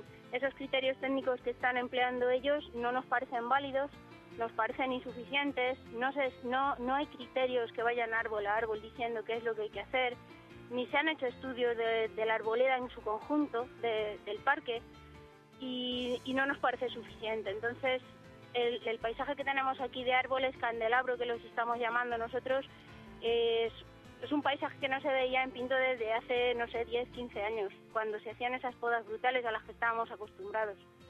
Alicia, no sé si lo has dicho y no te he escuchado bien, o no sé eh, si se han cuantificado cuántos árboles eh, están afectados, más o menos. La- el plan de poda de este año va a afectar a unos 800 ejemplares, concretamente 784, según los informes que el mismo ayuntamiento nos ha remitido. Y es en el, son, son 478 todos de ellos son en, en el parque central del pueblo. en el parque elegido. Eso es. Eso es. Y el resto que son en otras zonas, en zonas, Otras zonas del calles. centro del pueblo, sí. Ya, ya, ya, ya. Pero estamos hablando de que Pinto tiene alrededor de unos 20.000 árboles censados. O sea, que estamos hablando de una parte importante de, de arbolado, de alineación y de ornamento o de, o de parques en, en Pinto. Sí, la verdad es que Pinto es uno de los arbo- eh, uno de los municipios con más árboles, yo diría que de toda España. Y de estos 800 que van a entrar eh, en este capítulo de podas, eh, 50 ¿no? son los ejemplares que de momento no se van a poder eh, recuperar o que parecen irrecuperables. Eso es lo que Sí, a escuchábamos. primera vista, Ujú. eh, así contando por encima, son unos 50, sí. ¿Qué es lo que les han dicho los especialistas con los que se han reunido esta tarde o los técnicos con los que han podido contrastar los informes del ayuntamiento? Pues una de las cosas es que querer eh, realizar una poda drástica como, como ponerse al lado de, de la seguridad después de otra poda drástica es como apagar el fuego con el fuego, ¿no? Eh, no es no es una solución ni a largo plazo ni siquiera a medio plazo. Mm, De hecho, estos árboles pueden ser, posteriormente, pueden ser incluso más peligrosos que antes. Y los árboles que se quedan sin podar, que son los más jóvenes, bueno, que no se han quedado sin podar, se han quedado con la copa un poquito más elevada, Sí. De hecho pueden llegar a ser más peligrosos porque estaban en el medio, rodeado por el resto de los árboles, y ahora se quedan un poco como aislados.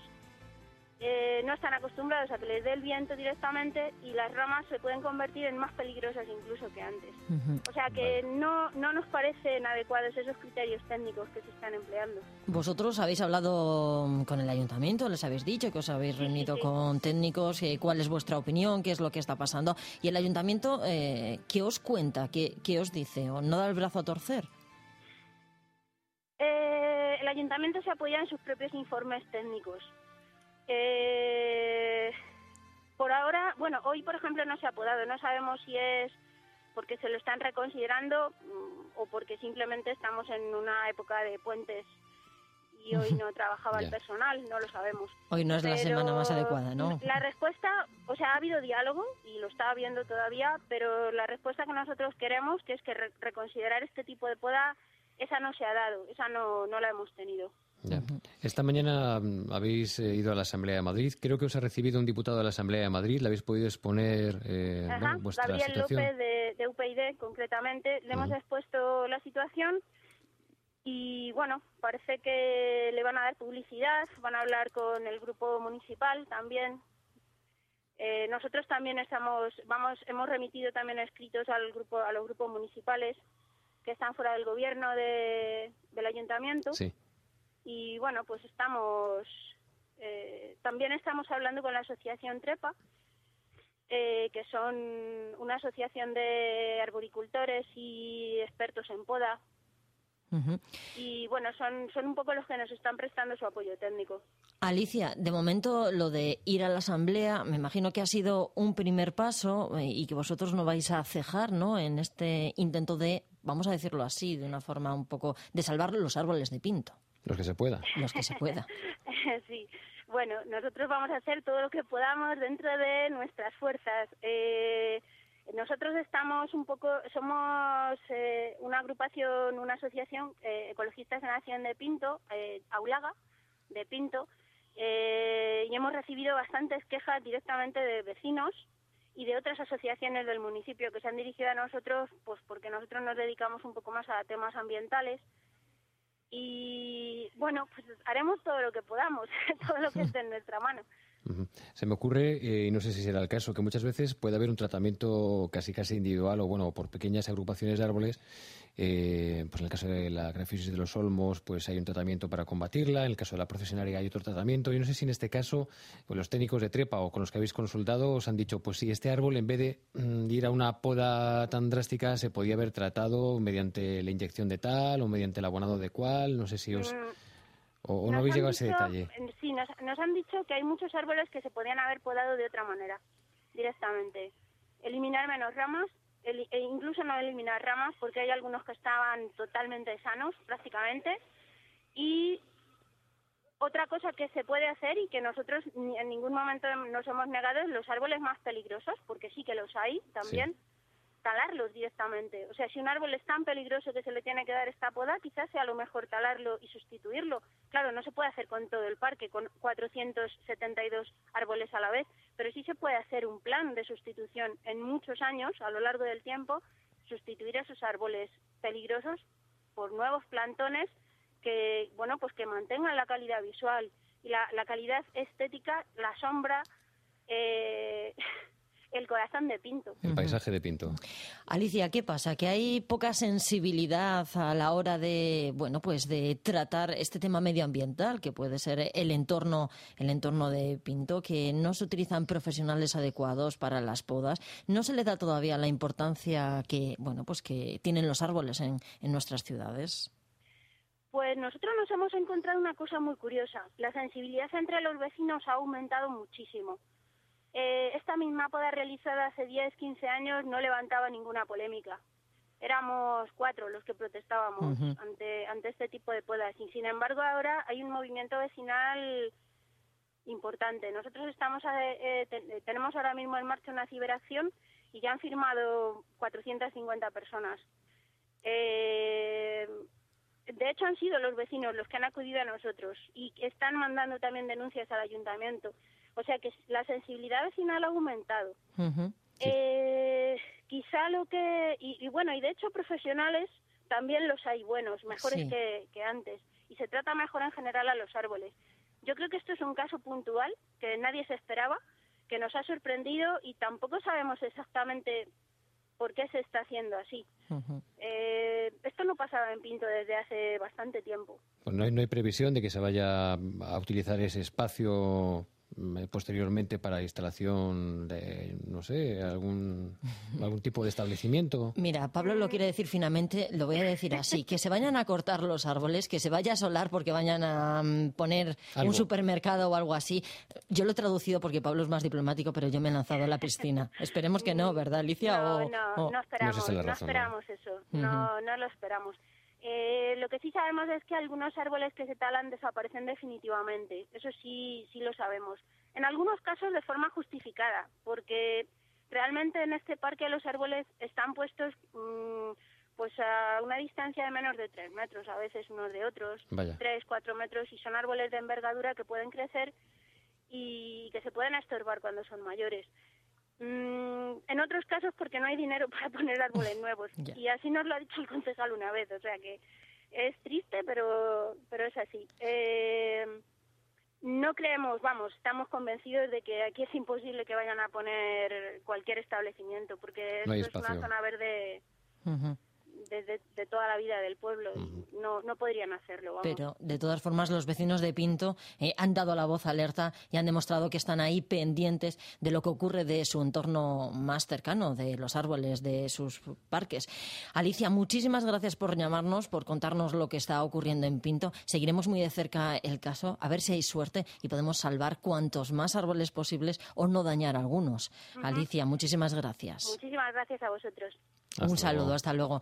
Pablo, luego. los vecinos en este caso que dan la voz de alerta y controlan eh, pues, eh, los ayuntamientos, las actuaciones de los ayuntamientos. A ver qué va a pasar. Te dejo encargado del Venga, tema yo sigo con para ello. que sigas eh, seguiremos pendiente hablando con ellos. Alicia, seguiremos hablando con el señor López Madera y bueno, trataremos de eso, de que los árboles pues sigan en su sitio y los que haya que tumbar porque efectivamente son un riesgo, pues que se haga, pero bueno, que sean los menos posibles. Gracias, Pablo. Nosotros luego. nos detenemos un segundito. Soy una impaciente. En las rebajas estoy la primera. En los estrenos, la primera. Y aquí estoy, la primera para cuando abran. Aunque igual es un poco pronto. En Bankia te presentamos nuestros planes de pensiones para impacientes. Grandes beneficios, asesoría personal y regalos que podrás elegir y conseguir ya. Bankia. Consulte condiciones en bankia.es. ¿Eres tú el que sabe ahorrar? Si todavía no eres tú, ven a Peugeot y aprovechate del plan Prever Peugeot Seminuevos. Te damos 600 euros más por tu antiguo coche si te llevas uno de nuestros vehículos seminuevos en Peugeot Ocasiones del León. No esperes más y encuentra el coche que estás buscando. Acércate a Autorally, Avenida Constitución 10, Torrejón de Ardoz, Vía Complutense 94, Alcalá de Henares. Ha llegado el prestigioso Gran Circo Americano, instalado en Legazpi, calle Antonio López, zona Matadero. Fieras salvajes, payasos de mil carcajadas, trapecistas de lo imposible, motoristas y más de 20 inéditas atracciones. Gran Circo Americano, solo hasta el 8 de enero. Les esperamos.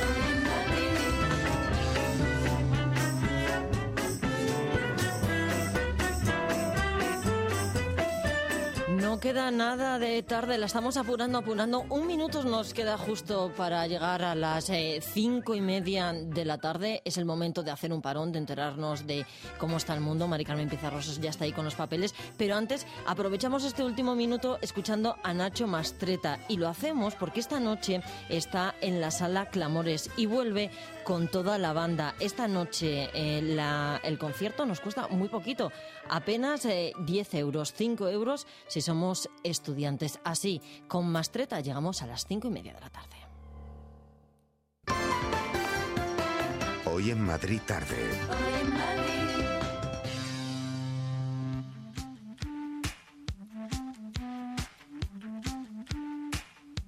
Y aquí estamos consumiendo minutos y contenidos. eh, hemos escuchado música, hemos hecho muchas eh, propuestas, nos hemos puesto guapos. En fin, a esta hora, como siempre, es ya un clásico, eh, nos toca irnos a la, a la biblioteca.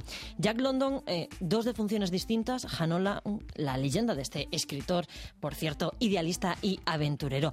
Hoy Jack London va a ocupar nuestro tiempo de los libros y por cierto es uno de los favoritos de Luis Alberto de Cuenca que hoy nos reseña a este escritor americano.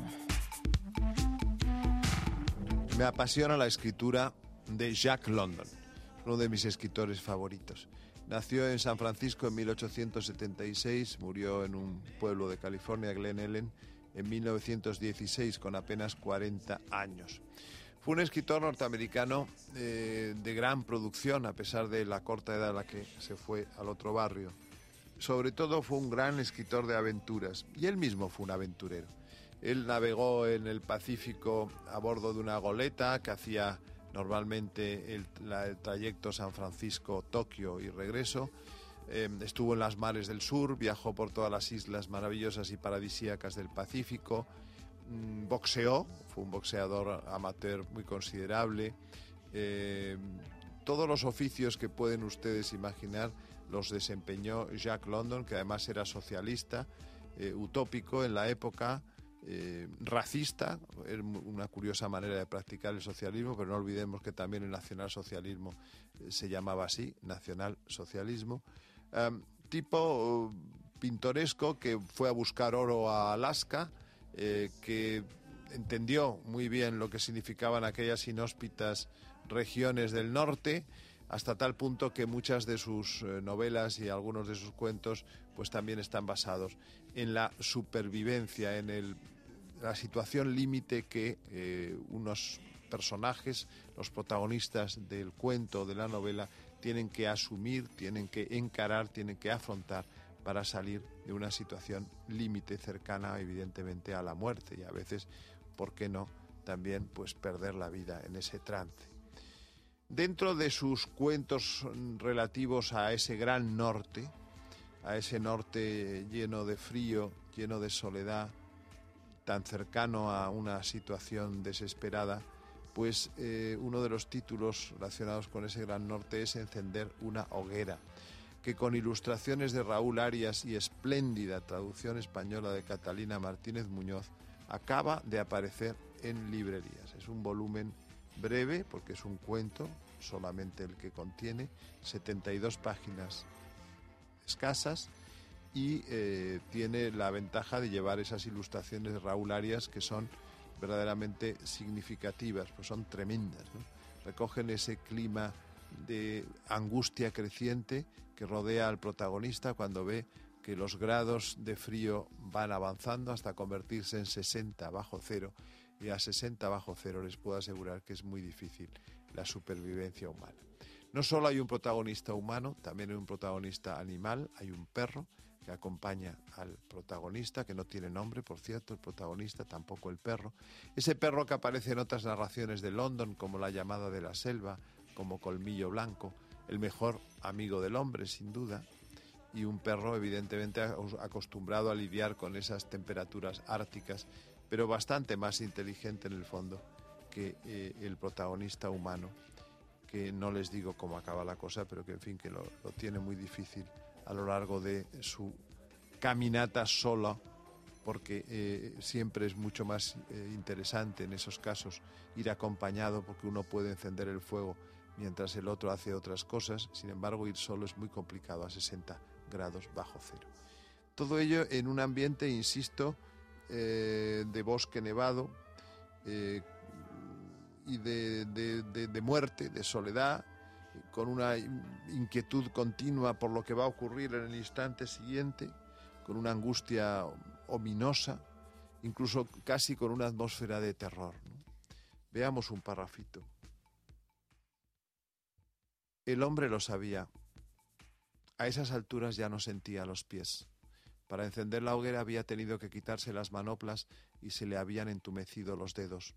La caminata a razón de seis kilómetros por hora permitió que el corazón siguiera bombeando sangre a las extremidades y la superficie de su cuerpo, pero el ritmo del bombeo disminuyó en el instante en el que se detuvo. El frío azotaba sin piedad esa esquina desprotegida del planeta y el hombre por encontrarse allí recibía el castigo en todo su rigor. Encender una hoguera de Jacques London, ilustraciones de Raúl Arias, traducción de Catalina Martínez Muñoz, editorial Rey Lear, una de las editoriales que está sacando títulos más interesantes últimamente. Pues ahí queda apuntado cuentos y aventuras Jack London. Una buena recomendación para estas navidades para comprar y también para leer. Seguimos adelante. Ahora, deportes.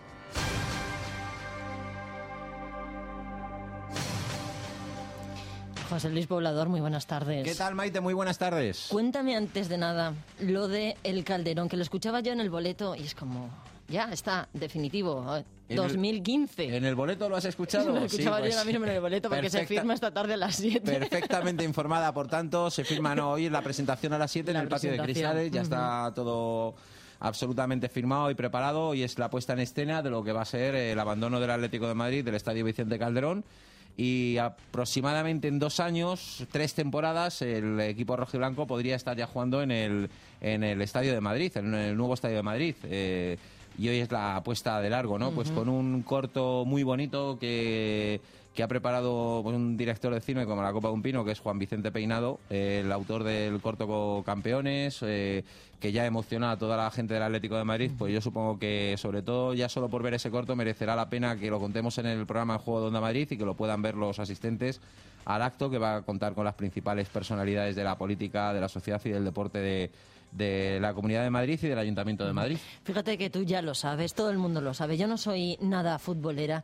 Eh, yo he ido al Calderón un par de veces y a ver conciertos. Pensaba yo, no lo podrán dejar aunque solo sea como sala de conciertos al aire Pues libre. eh, te has juntado, te has juntado con eh, el peor que te podías juntar para eso, porque yo para estas cosas soy muy romanticucho. eh, me- me- yo no sé si voy a superar eh, no ver el estadio Vicente Calderón donde, es que- donde está, ¿no? Pero bueno, dicen los antiguos aficionados del Atlético de Madrid que algo ocurrido, algo parecido pasó cuando abandonaron el Metropolitano, ¿no?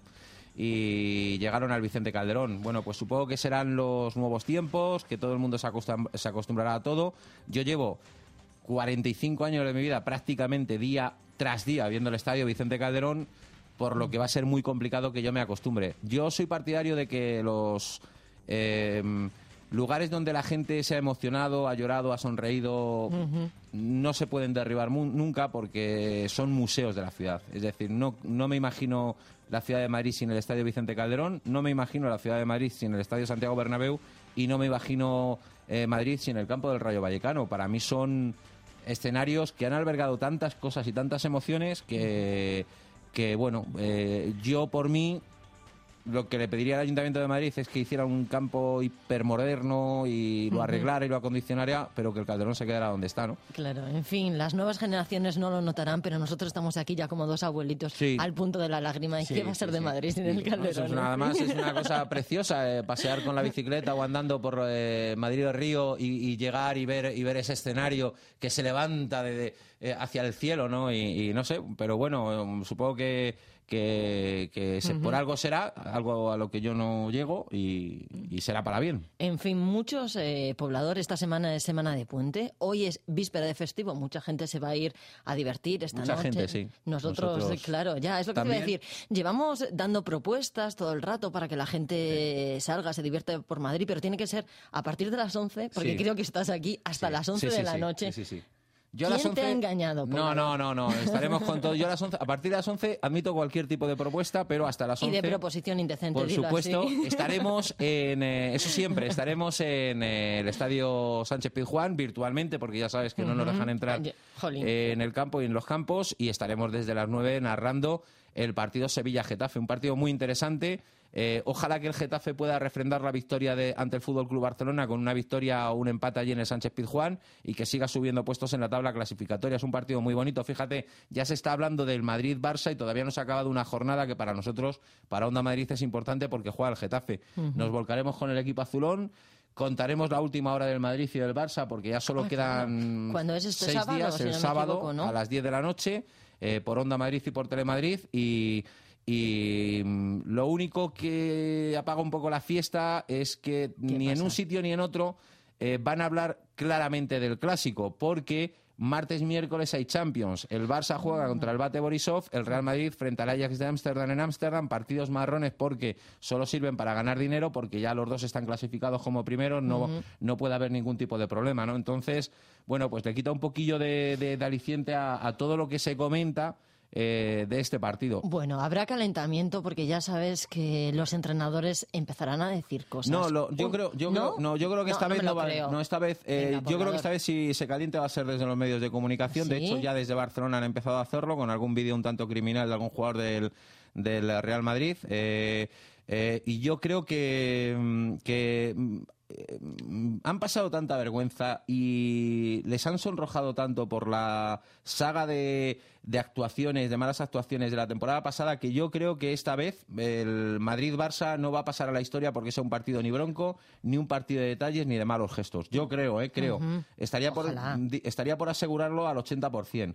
Pero eh, eh, eh, alrededor de los jugadores del Madrid y del Barça, imagínate lo que se mueve, imagínate los que, eh, lo que nos Ya. movemos. Es Sí. decir, yo creo que va a estar un poco más el derby, el clásico en los medios de comunicación que lo que es en declaraciones de los jugadores. Sí, muchas veces es culpa nuestra porque queremos darle emoción y para darle emoción pensamos que calentando el ambiente. Para mí, en el es al 99% de Mm. las veces la culpa es nuestra. Hay que asumirla. O sea, en el 99% de, de- de un partido que llega más caliente de lo debido, creo que estamos los medios de comunicación. Eh, eh, por tanto, bueno, pues a ver si también aprendemos la lección y para este clásico. Y que mm, no hace falta, se comporta porque un partido como Madrid-Barça, para los aficionados y para los no tan aficionados, ya es un espectáculo. Es el por sí mejor mismo. partido de fútbol del mundo. Es el mejor partido del fútbol del mundo. O sea, así. Y no hay dudas. O sea, ni Manchester United, Liverpool, ni el derby de Glasgow, ni... O sea, es el mejor partido del mundo, porque creo que lo juegan los dos mejores equipos del mundo. Yo creo que hay tantos alicientes, hay Claro. tanto que analizar futbolísticamente del partido, que es una tontería perdernos en, en cuitas pasadas y en venganzas, insisto, delante de un ordenador, delante de un micrófono, delante de una cámara. En fin, y lo bien que nos lo pasamos nosotros haciendo porras, que eso no es calentar el ambiente, es Sí. explicar al compañero, Al que tienes compañero, al claro que lado. sí. ¿Tú qué vas a poner, por ejemplo, en Yo iba a decir, es, es muy pronto todavía. No, yo te digo mi sensación ahora mismo, lo Dime. dije ayer en la tertulia de la otra, de fútbol es fútbol. Para mí, a, a día de hoy, el, Bar- el Madrid está para aniquilar al Barça. Está para, para, para arrasarle deportivamente, creo. Sí, para mí sí. Eh, luego llegará el Barça, que es eh, el segundo mejor equipo del mundo, Ujú. o el primero, y me dirá, pues no, solo hemos perdido por 1-0, o hemos ganado 0-1 o 0-3. Pero Atención. A día de hoy yo creo que un 3-1 podría caer. Ujú. Atención a lo que voy a preguntar, que es como los niños, pero como estoy pensando el resultado, juegan en Madrid. Juegan en Madrid. Entonces, yo voy a decir, y apúntenlo, poblador, po- poblador, que no se te abran los ojos como platos, voy a decir 3-1 3-1 también, 3-1. pero a favor del Barça o del Madrid. del Madrid. Yo también, pues mira, hemos empatado. 3-1 hemos empatado. 3-1, Uy, yo también. Pues ahora que vayan poniendo todos los compañeros, por un ¿cuánto es? 3-1. ¿Un euro? Sí, bueno, pondremos un euro. En fin, sí, no, o- porque nos lo vamos a llevar nosotros dos para Ah, correcto, disfrutar ah, eso es. de la fiesta eso en es, eso es, eso es. 3-1. Lo que pasa que hasta, Como acierte. hasta la semana que viene no podemos, entonces disfrutar. Bueno, correcto, vale. Bueno, esperaremos venga, una semana. esperaremos una semana. Eh, todo esto y mucho más en juego hoy en versión extensa desde las 7 de la tarde, Puebla, hasta las 11. Hasta las 11. A partir de las 11 soy un hombre libre. Que lo paséis muy bien. Hasta de luego. momento, a las 7 escuchamos en juego. Nosotros nos vamos a la bolsa. Gracias, adiós. Soy una impaciente. En las rebajas estoy la primera. En los estrenos, la primera. Y aquí estoy, la primera para cuando abran. Aunque igual es un poco pronto.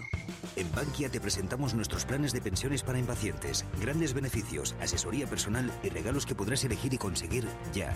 Bankia. Consulte condiciones en bankia.es. ¿Eres tú el que sabe ahorrar? know. Si todavía no eres tú, ven a Peugeot y aprovechate del plan Prever Peugeot Seminuevos. Te damos 600 euros más por tu antiguo coche si te llevas uno de nuestros vehículos seminuevos en Peugeot Ocasiones del León.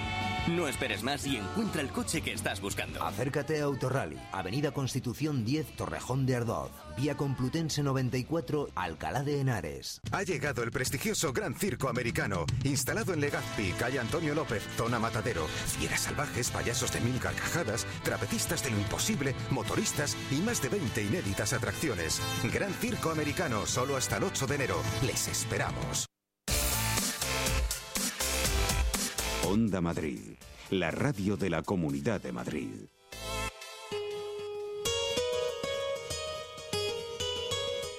Y ya estamos en la Plaza de la Lealtad. Pablo López, buenas tardes. Muy buenas tardes, Maite. Pablo, nos estabas escuchando a Poblador y a mí, que estábamos aquí con eh, el clásico, con este gran partido de este fin de semana, con el Madrid-Barça. Estabas, estabas escuchando, sí, sí, hombre, por supuesto. Pues te vamos a dejar participar en nuestra pequeña porra que estamos haciendo aquí en directo. Ya no te puedes coger el 3-1, Pablo. No, bueno, Ujú.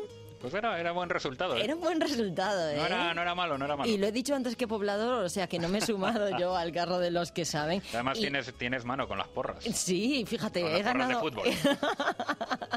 Con las, de churrería, ganado. con las de churrería no sé qué tal si por la mañana eres de churros o de porras. Eh, de porras, de porras, pero de todas formas vamos a salir del jardín para que me des un resultado y sé, fíjate, que va a ser eh, va a ser a favor del Madrid, si no me equivoco. ¿Cómo, cómo, cómo- cómo lo has sabido? Porque se te ven los colores no, sí, desde yo- aquí. Mira yo que es que soy muy blanquito. A mí el sol, el sol y yo no nos llevamos bien, yo soy muy blanquito. Nada, ¿Te pues animas yo- a dar un resultado, Hombre, claro, Pablo? claro. Aquí hay que... Por la boca muere el pez, que se dice. Y yo me voy a ir a un 4-0 Ay, 4 para, para el Madrid. Con, con goles, fíjate, voy a apostar por, por apunto. hat-trick de Higuaín.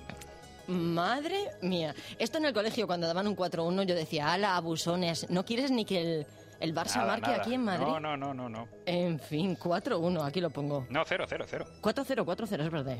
Es verdad. Pablo López, muy bien. es muy bueno. arriesgado, no va a ocurrir, pero bueno, oye, la fantasía... En fin, no, nunca me se conformo, sabe. firmo el 1-0. ¿eh? Si es necesario, yo firmo el 1-0. Fíjate que yo pensaba que tampoco íbamos a ver el color verde en la bolsa de aquí a mucho, mucho tiempo. Y aquí veo 1,72, flechita para arriba. Pablo, ¿qué llevamos, pasa? Llevamos una racha espléndida, salvo el jueves pasado que se cayó un 0,35%. Llevamos desde el viernes 25 de noviembre subiendo. Se ha recuperado la bolsa muy bien y de hecho volvemos a tener a tiro de piedra, bueno, relativamente cerca los 9.000 puntos. ¿no? Ya hemos cerrado en los 8.705. Los inversores están dando por bueno todo este movimiento que por fin parece que va a plantar cara a esta crisis de confianza y de deuda que tienen los, los inversores. El- la fecha clave es el fin de semana cuando haya se reproduzca la cumbre europea, pero allí ya hoy hemos tenido tras la reunión de. Angela Merkel y Nicolás Sarkozy en Francia, pues prácticamente ya sabemos el documento que va a ir a la, a la cumbre europea y que evidentemente pues va- se va a imponer por los dos grandes países que lo llevan, Francia y Alemania. Básicamente se va a establecer una Unión Europea en la cual se va a poder eh, sancionar eh, a los países que cometan déficit. No pare- parece que no va a haber finalmente los eurobonos y va a haber un fondo de rescate permanente para 2012. Sobre todo también esto va orientado a poder utilizar ese fondo de rescate para comprar bonos de los países en problemas, es decir, poder usar ese dinero para en vez de hacer una intervención poder dar préstamos y que los países como España que se han estado financiando en el mercado a un nivel insoportable puedan financiarse a un nivel más barato, más más económico. Eso sí. Sarkozy ha dicho que no es descartable que este nuevo acuerdo, que va a suponer refundar en cierta manera la Unión Europea, es decir, cambiar las competencias de muchos organismos, eh, Sarkozy ha dicho que no es descartable que solo se aplique a 17 países, es decir, lo que se hablaba hace un par de semanas de la Europa de dos velocidades, Sí. unos países en un nivel y otros países en otro. Veremos a ver ya cuando ocurra la cumbre, la Eurocumbre del fin de semana, por dónde van los tiros definitivos, pero ya de momento y Merkel y Sarkozy ya han trazado claramente la, la hoja de ruta. Evidentemente Alemania también ha cedido un poco, Francia también, y vamos a ver por dónde, por dónde van los tiros a lo largo de esta semana. De momento los inversores lo están acogiendo bien, no Sí. tanto por las medidas en sí, que ya digo que, hay que habrá que esperar a conocerlas con detalle, sino también por el hecho de que por fin se va a hacer algo. Ujú, Era Pablo, lo que ujú.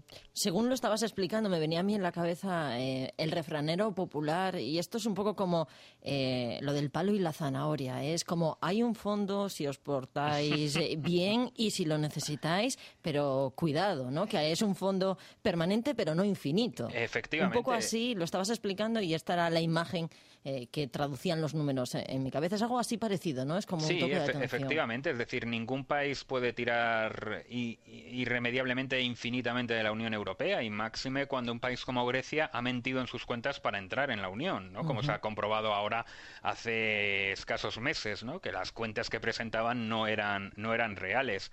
Entonces, bueno, ahí es- también está un poco, habrá que ver hasta qué punto de responsabilidad, qué países pueden quedar fuera, cómo se trata a esos países que queden fuera de ese nuevo acuerdo, de esa nueva unión.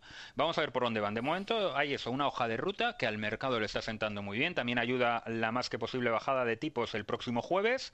La prima de riesgo 286 puntos. Tenemos que remontarnos muy atrás para encontrarla en estos niveles. Y bueno, en cuanto a los valores, pues salvo fomento de construcciones y contratas e Inditex que han cerrado con mínimas caídas, todos en positivo. Todos en positivo. 8.705, Pablo. Un buen nivel. que creíamos que no, y ahí eh, mirando hacia el 9.000. Los más pesimistas dirían, cuanto más sube, ¿sabes cómo es esto? Cuanto más se sube, más Sí, altas más- más fuerte es la caída, ¿no? Bueno, en fin, nosotros lo vamos contando aquí día a día, paso a paso, y además si tenemos dudas le preguntamos a Pablo, que de esto entiende un montón y nos lo explica así con lenguaje llano. Eh, Pablo, mañana curráis en la bolsa. Mañana curramos, mañana se abre el mercado con toda normalidad a partir de las 9. Aquí estaremos. Pues nada, busca un ratito para nosotros como cada tarde. Gracias, Por Pablo. supuesto, hasta mañana. Hasta mañana. Eh, la bolsa, ya lo saben, tenemos todas las tardes, eh, bueno, pues nuestra dosis de actualidad y de economía. Nosotros eh, seguimos apurando el programa, pero no queremos eh, despedirnos eh, sin darles, pues, algunas ideas de cómo pasar este lunes prefiesta, además en toda España, Madrid y en toda España. Vamos a escuchar ahora juntos, atentos a Manolo Calderón, porque si todavía no saben cómo disfrutar de esta tarde, Manolo nos da más de una idea. Hola, ¿qué tal? Vamos con nuestra agenda. Hoy es lunes 5 de diciembre. Comenzamos hablando de cine en la Academia. Allí se proyectan a partir de las 8 de la tarde los cortometrajes candidatos a los premios Goya. Son 10 los candidatos. También la Casa Encendida proyecta a partir de las 8 de la tarde cortos de cuento, cortos de animación y también de ficción.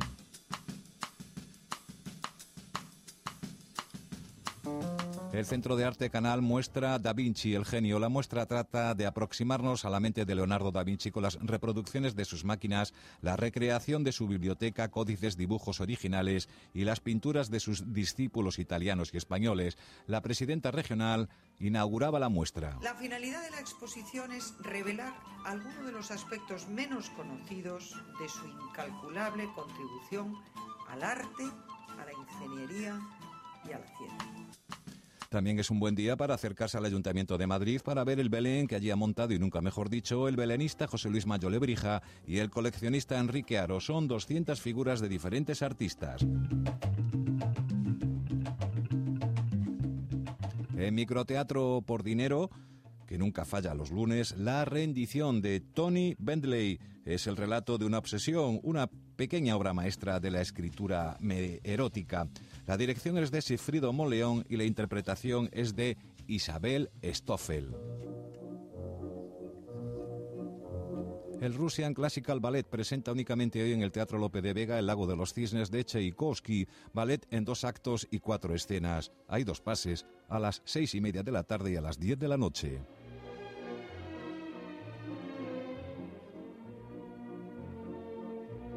Dos de las mejores compañías del mundo, el Ballet de Teatro Marinsky y el Ballet del Teatro Bolshoi, vuelven al Teatro Real a clausurar el año dual España-Rusia 2011. El año dual fue creado para incrementar las relaciones culturales y políticas entre los dos países. Hay que destacar la presencia en el Marinsky de Uliana Lopatkina y a Denis Matvienko y en el Bolshoi a Svelana Sakharova.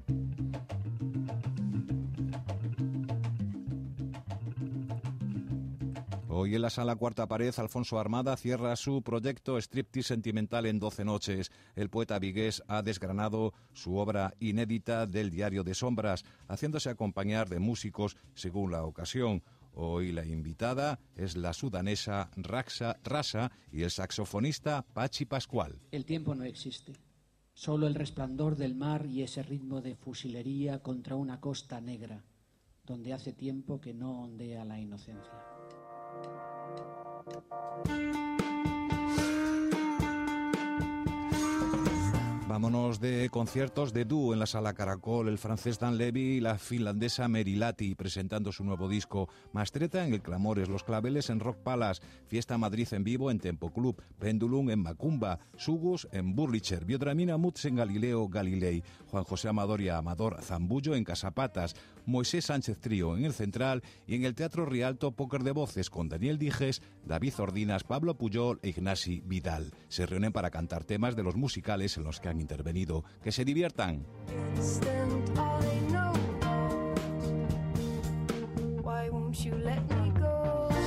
Pues yo ya he elegido, me voy a ir al concierto de Mastreta, recuerdo esta noche en la sala Clamores, pero ustedes pueden elegir y mañana, por ejemplo, nos lo pueden contar hoy en Madrid tarde, arroba ondamadrid.es, porque aquí estaremos puntuales desde las 4, ya lo saben, y hasta las 6, pero ahora nuestro tiempo se acaba.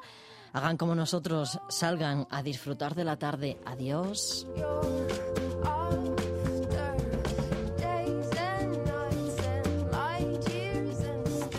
Hoy en Madrid tarde, en Onda Madrid, 101.3 y 106 FM.